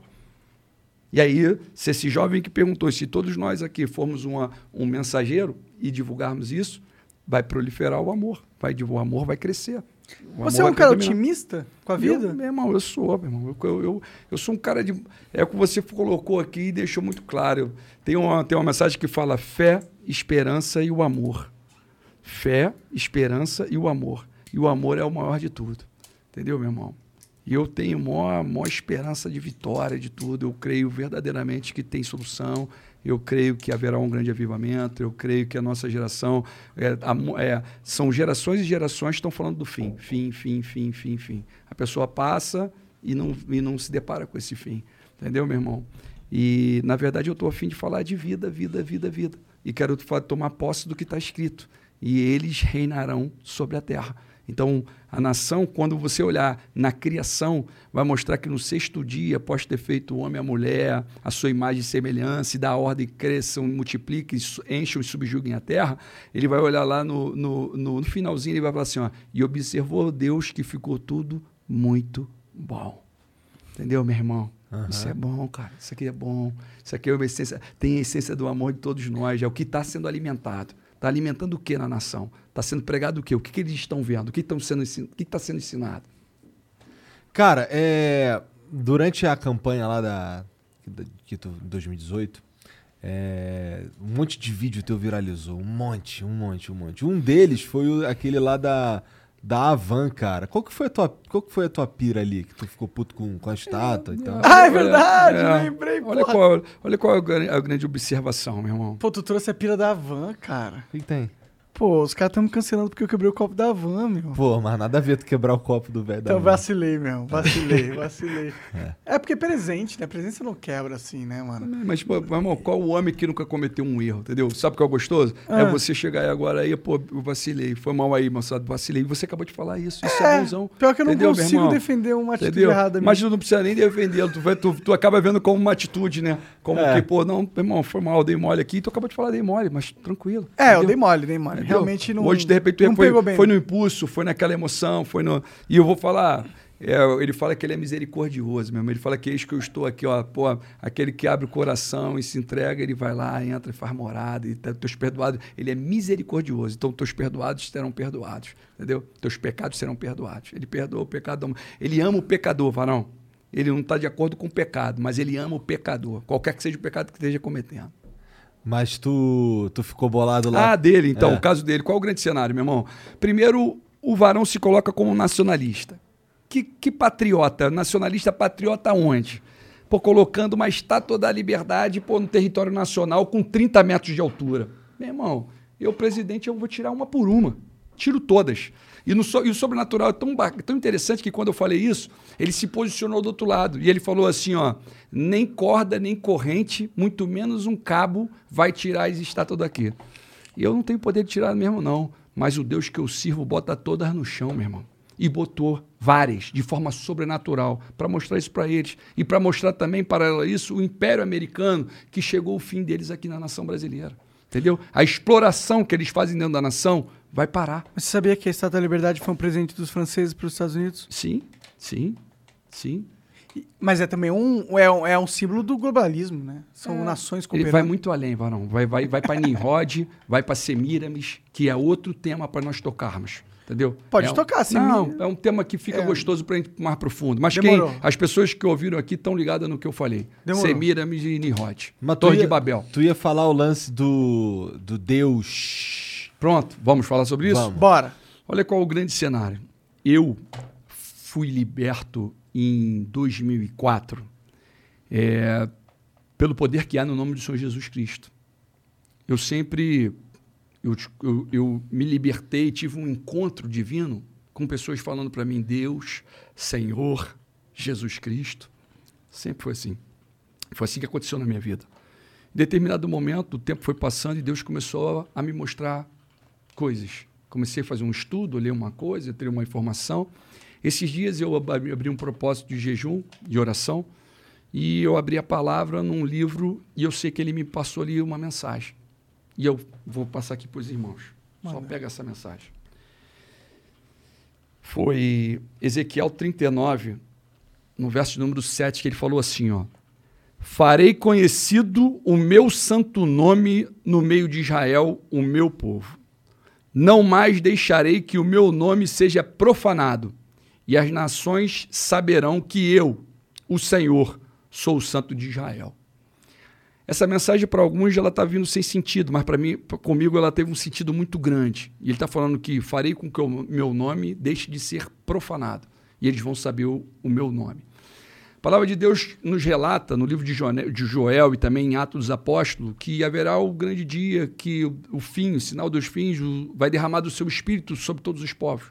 Em determinado momento ele fala que o sol não dará sua luz e a, a lua se tornará em, em- o sol tornará em trevas e a lua em sangue antes do grande e glorioso dia do Senhor.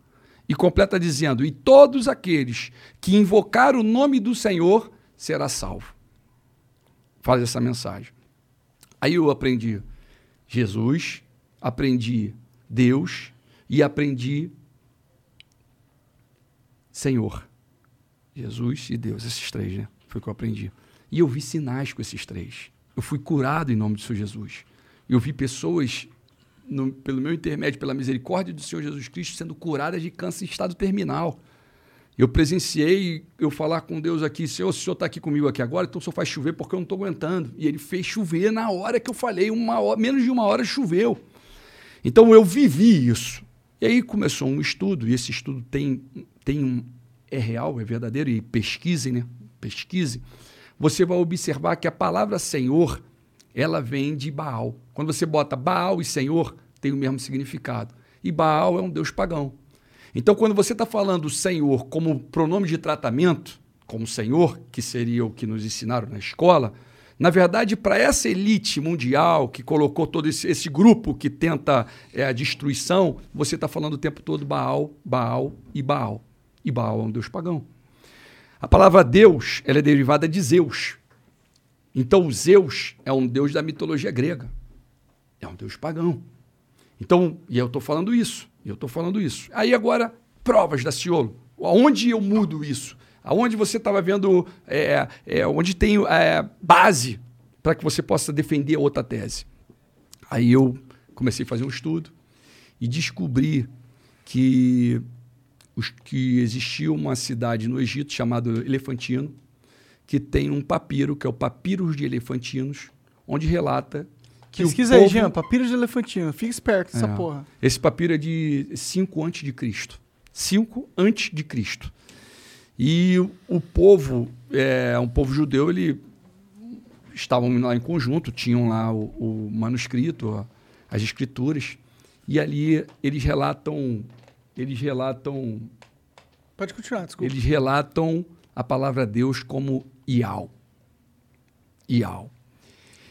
E aí, logo depois, eu fui aprofundando o estudo e aí eu fui e encontrei uma outra descoberta. A primeira tinha sido essa, que foi a questão do, do papiro, e a Então, outra foi. Puxa o papiro aí, vamos ler um pouquinho sobre ele.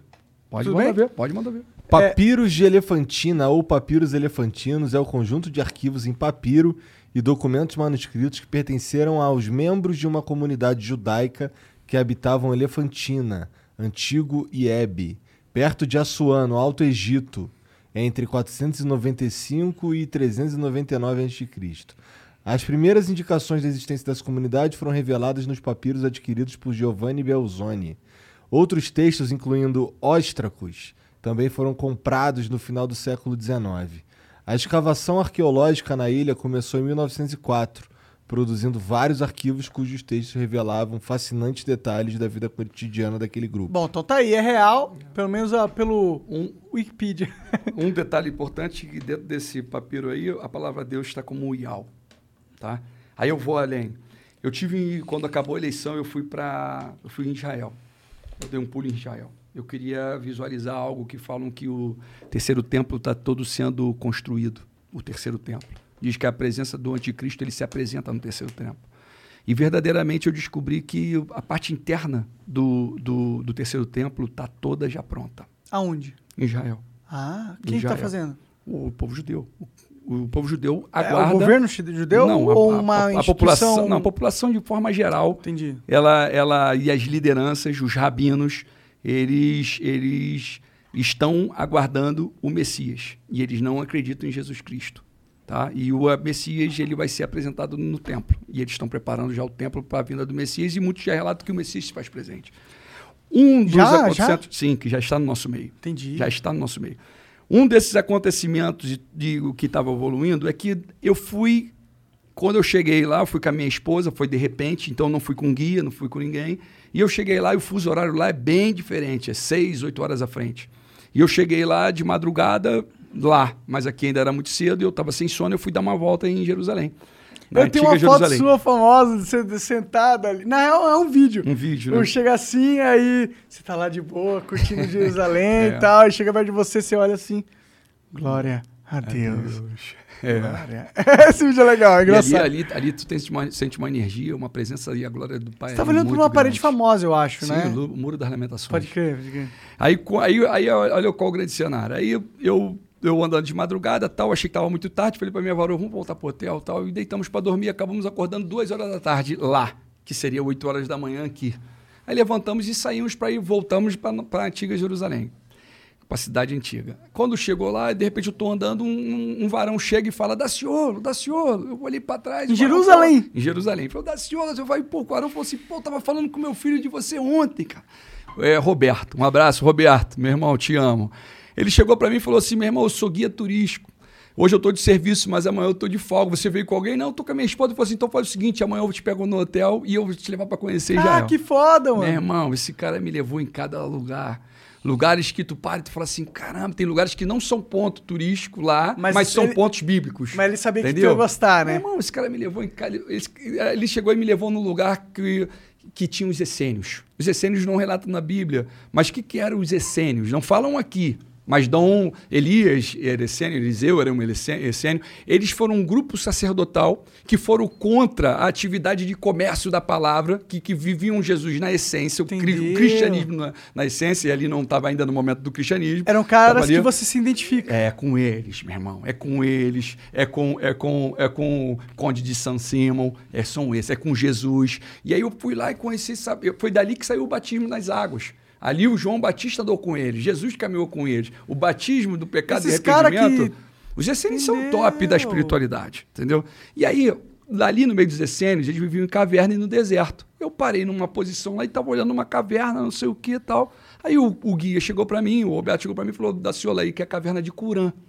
Nessa caverna aí que foi descoberto o, ma- o manuscrito do Mar Morto. Exatamente onde é que tu tá olhando. Tinha um jovem procurando as ovelhas e tal, tá, pegou, achou que estava dentro da caverna, pegou uma pedra, tacou, escutou o barulho de uma cerâmica quebrando, opa, desceu para ver e encontrou todo o manuscrito. E como é que tá escrito Deus lá? Ah. Iau. Iau. Aí eu peguei e falei, pô, calma aí, meu irmão, tem mistério aqui. Como se escreve Iau? O, o, o Iau é I-A, a, é, I, dá uma caneta aqui. Ah, caneta, por favor. Não, I. I, tô falando Y, tá? Tá, Y, Y-A-U-H. Y-A-U-H. U-H. É, Iau. Pesquisa aí, É aí, no, é YouTube, aí. no Google. Quero ver aqui que dá aí pra gente. Y-A-U-H. Aí ele aí, ó. Aí. Mas para enriquecer, antes de você ler isso aqui, tá? Para te enriquecer nisso, tá? Aí eu, aí eu continuei o estudo, visualizei, visualizei que tem história, que tem fundamento, que tem descobertas antigas e tal. Tá legal. Até aí, pô, confirma tudo. Aí eu comecei a, visualizar e procurar saber como é que o povo judeu em, em hebraico falava das lideranças, como é que eles pronunciam. Aí você vai ver que Mateus, eles falam Matitial. Jeremias, eles falam Irmaial. É, é, Elias. Elial. É, é, É tipo é, Super-Homem, né? Não era o nome dele, era... é. Isaías, Cauel. Isaías, Isaías, Ishaial. O, o, o primeiro-ministro é Nataniel. Benjamin Nataniel. entendeu? Caralho, por isso que e aí, cara é popular lá. e aí eu fui ver também quando porque ali acaba tendo a faixa de Gaza, né? Tem a Gaza e a Cisjordânia, que estão ali lá? em conflito. O conflito, eu, eu cheguei a passar em lugares de conflito, não, não, não cheguei a ir lá, propriamente dito, é tudo fechado. Eu estou falando de É claro. proporções do que acontece, né? Ali você vê o, a, a, a faixa de Gaza é dominada por Hamas. É. tá? E ali. Hamas. E, e Hamas. É, e, e o, e, o, e o. A Cisjordânia é dominada pelos Fatahs. Fatahs. O Fatahs é mais tranquilo que o Hamas. E o Hamas, o tempo todo, ele está atacando. Ele, ele, ele entra o tempo, o tempo todo tentar furar o espaço aéreo de Israel para atingir. Pra mim, o Hamas parece ser tipo uma formiga batendo no pé de um gigante, assim, tipo... É uma guerra antiga, né, meu irmão? É uma guerra antiga. É uma guerra antiga. Mas conclusão, para tentar ser bem objetivo aqui. É, naquele momento de aflições do povo de Israel, quando começa e acaba passando algum isso, todo mundo quando clama em desespero, quando você. O cara não acredita em Deus, mas quando tá em desespero, ele fala o quê? Deus! Deus ajude. É isso aí. E aí ficava olhando o povo em desespero, falando iau, iau, iau, iau. E aquilo ali começou a me dar um grande sentido. Aí você começa a fazer um estudo, você vai observar que a letra J, ela só tem origem, origem a partir de 1500. A letra J não existe em hebraico, em am- em aramaico, nem em grego. A Ela J é de surge... Josué? Josué? De é o- Jesus. Ah, Jesus. ah. Ela surge a partir. E ela, a origem da letra J é a letra I. E dentro desse conhecimento, desse estudo, o nome de Deus é Ial e o nome de Jesus é Yalcha. E aí eu pergunto, tudo bem, até aí tudo bem. E aí eu pego, leio a Bíblia, do nada, de madrugada, num jejum prolongado, pum, cai essa mensagem. O meu nome deixará de ser é, profanado.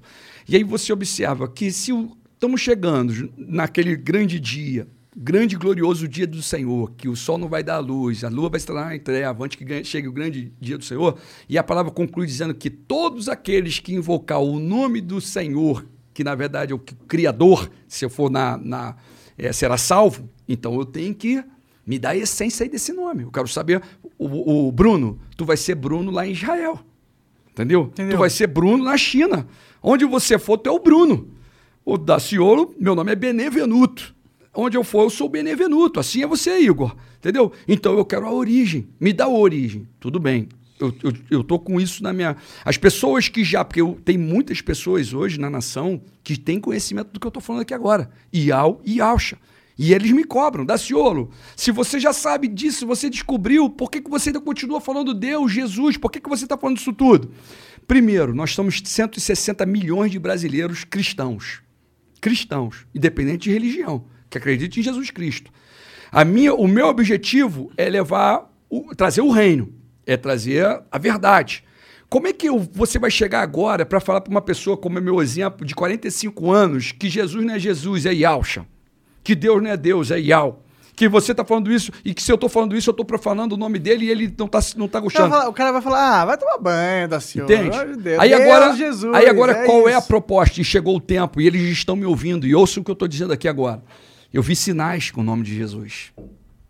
Quando eu falei Senhor e quando eu falei Deus, eu vi sinais. Eu estou há um mês praticamente, meu irmão, vivendo uma rua, na rua intensamente. Na rua? Na rua. Na rua que eu falo anunciando o reino.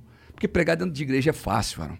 Pregar dentro dali é crente Pregar pra pegando. convertido. É, é crente pegando para crente. A pessoa está ali há anos ali dentro, já conhece tudo da palavra e nós temos que fazer o id de Deus. E de pregar o evangelho para todas as pessoas.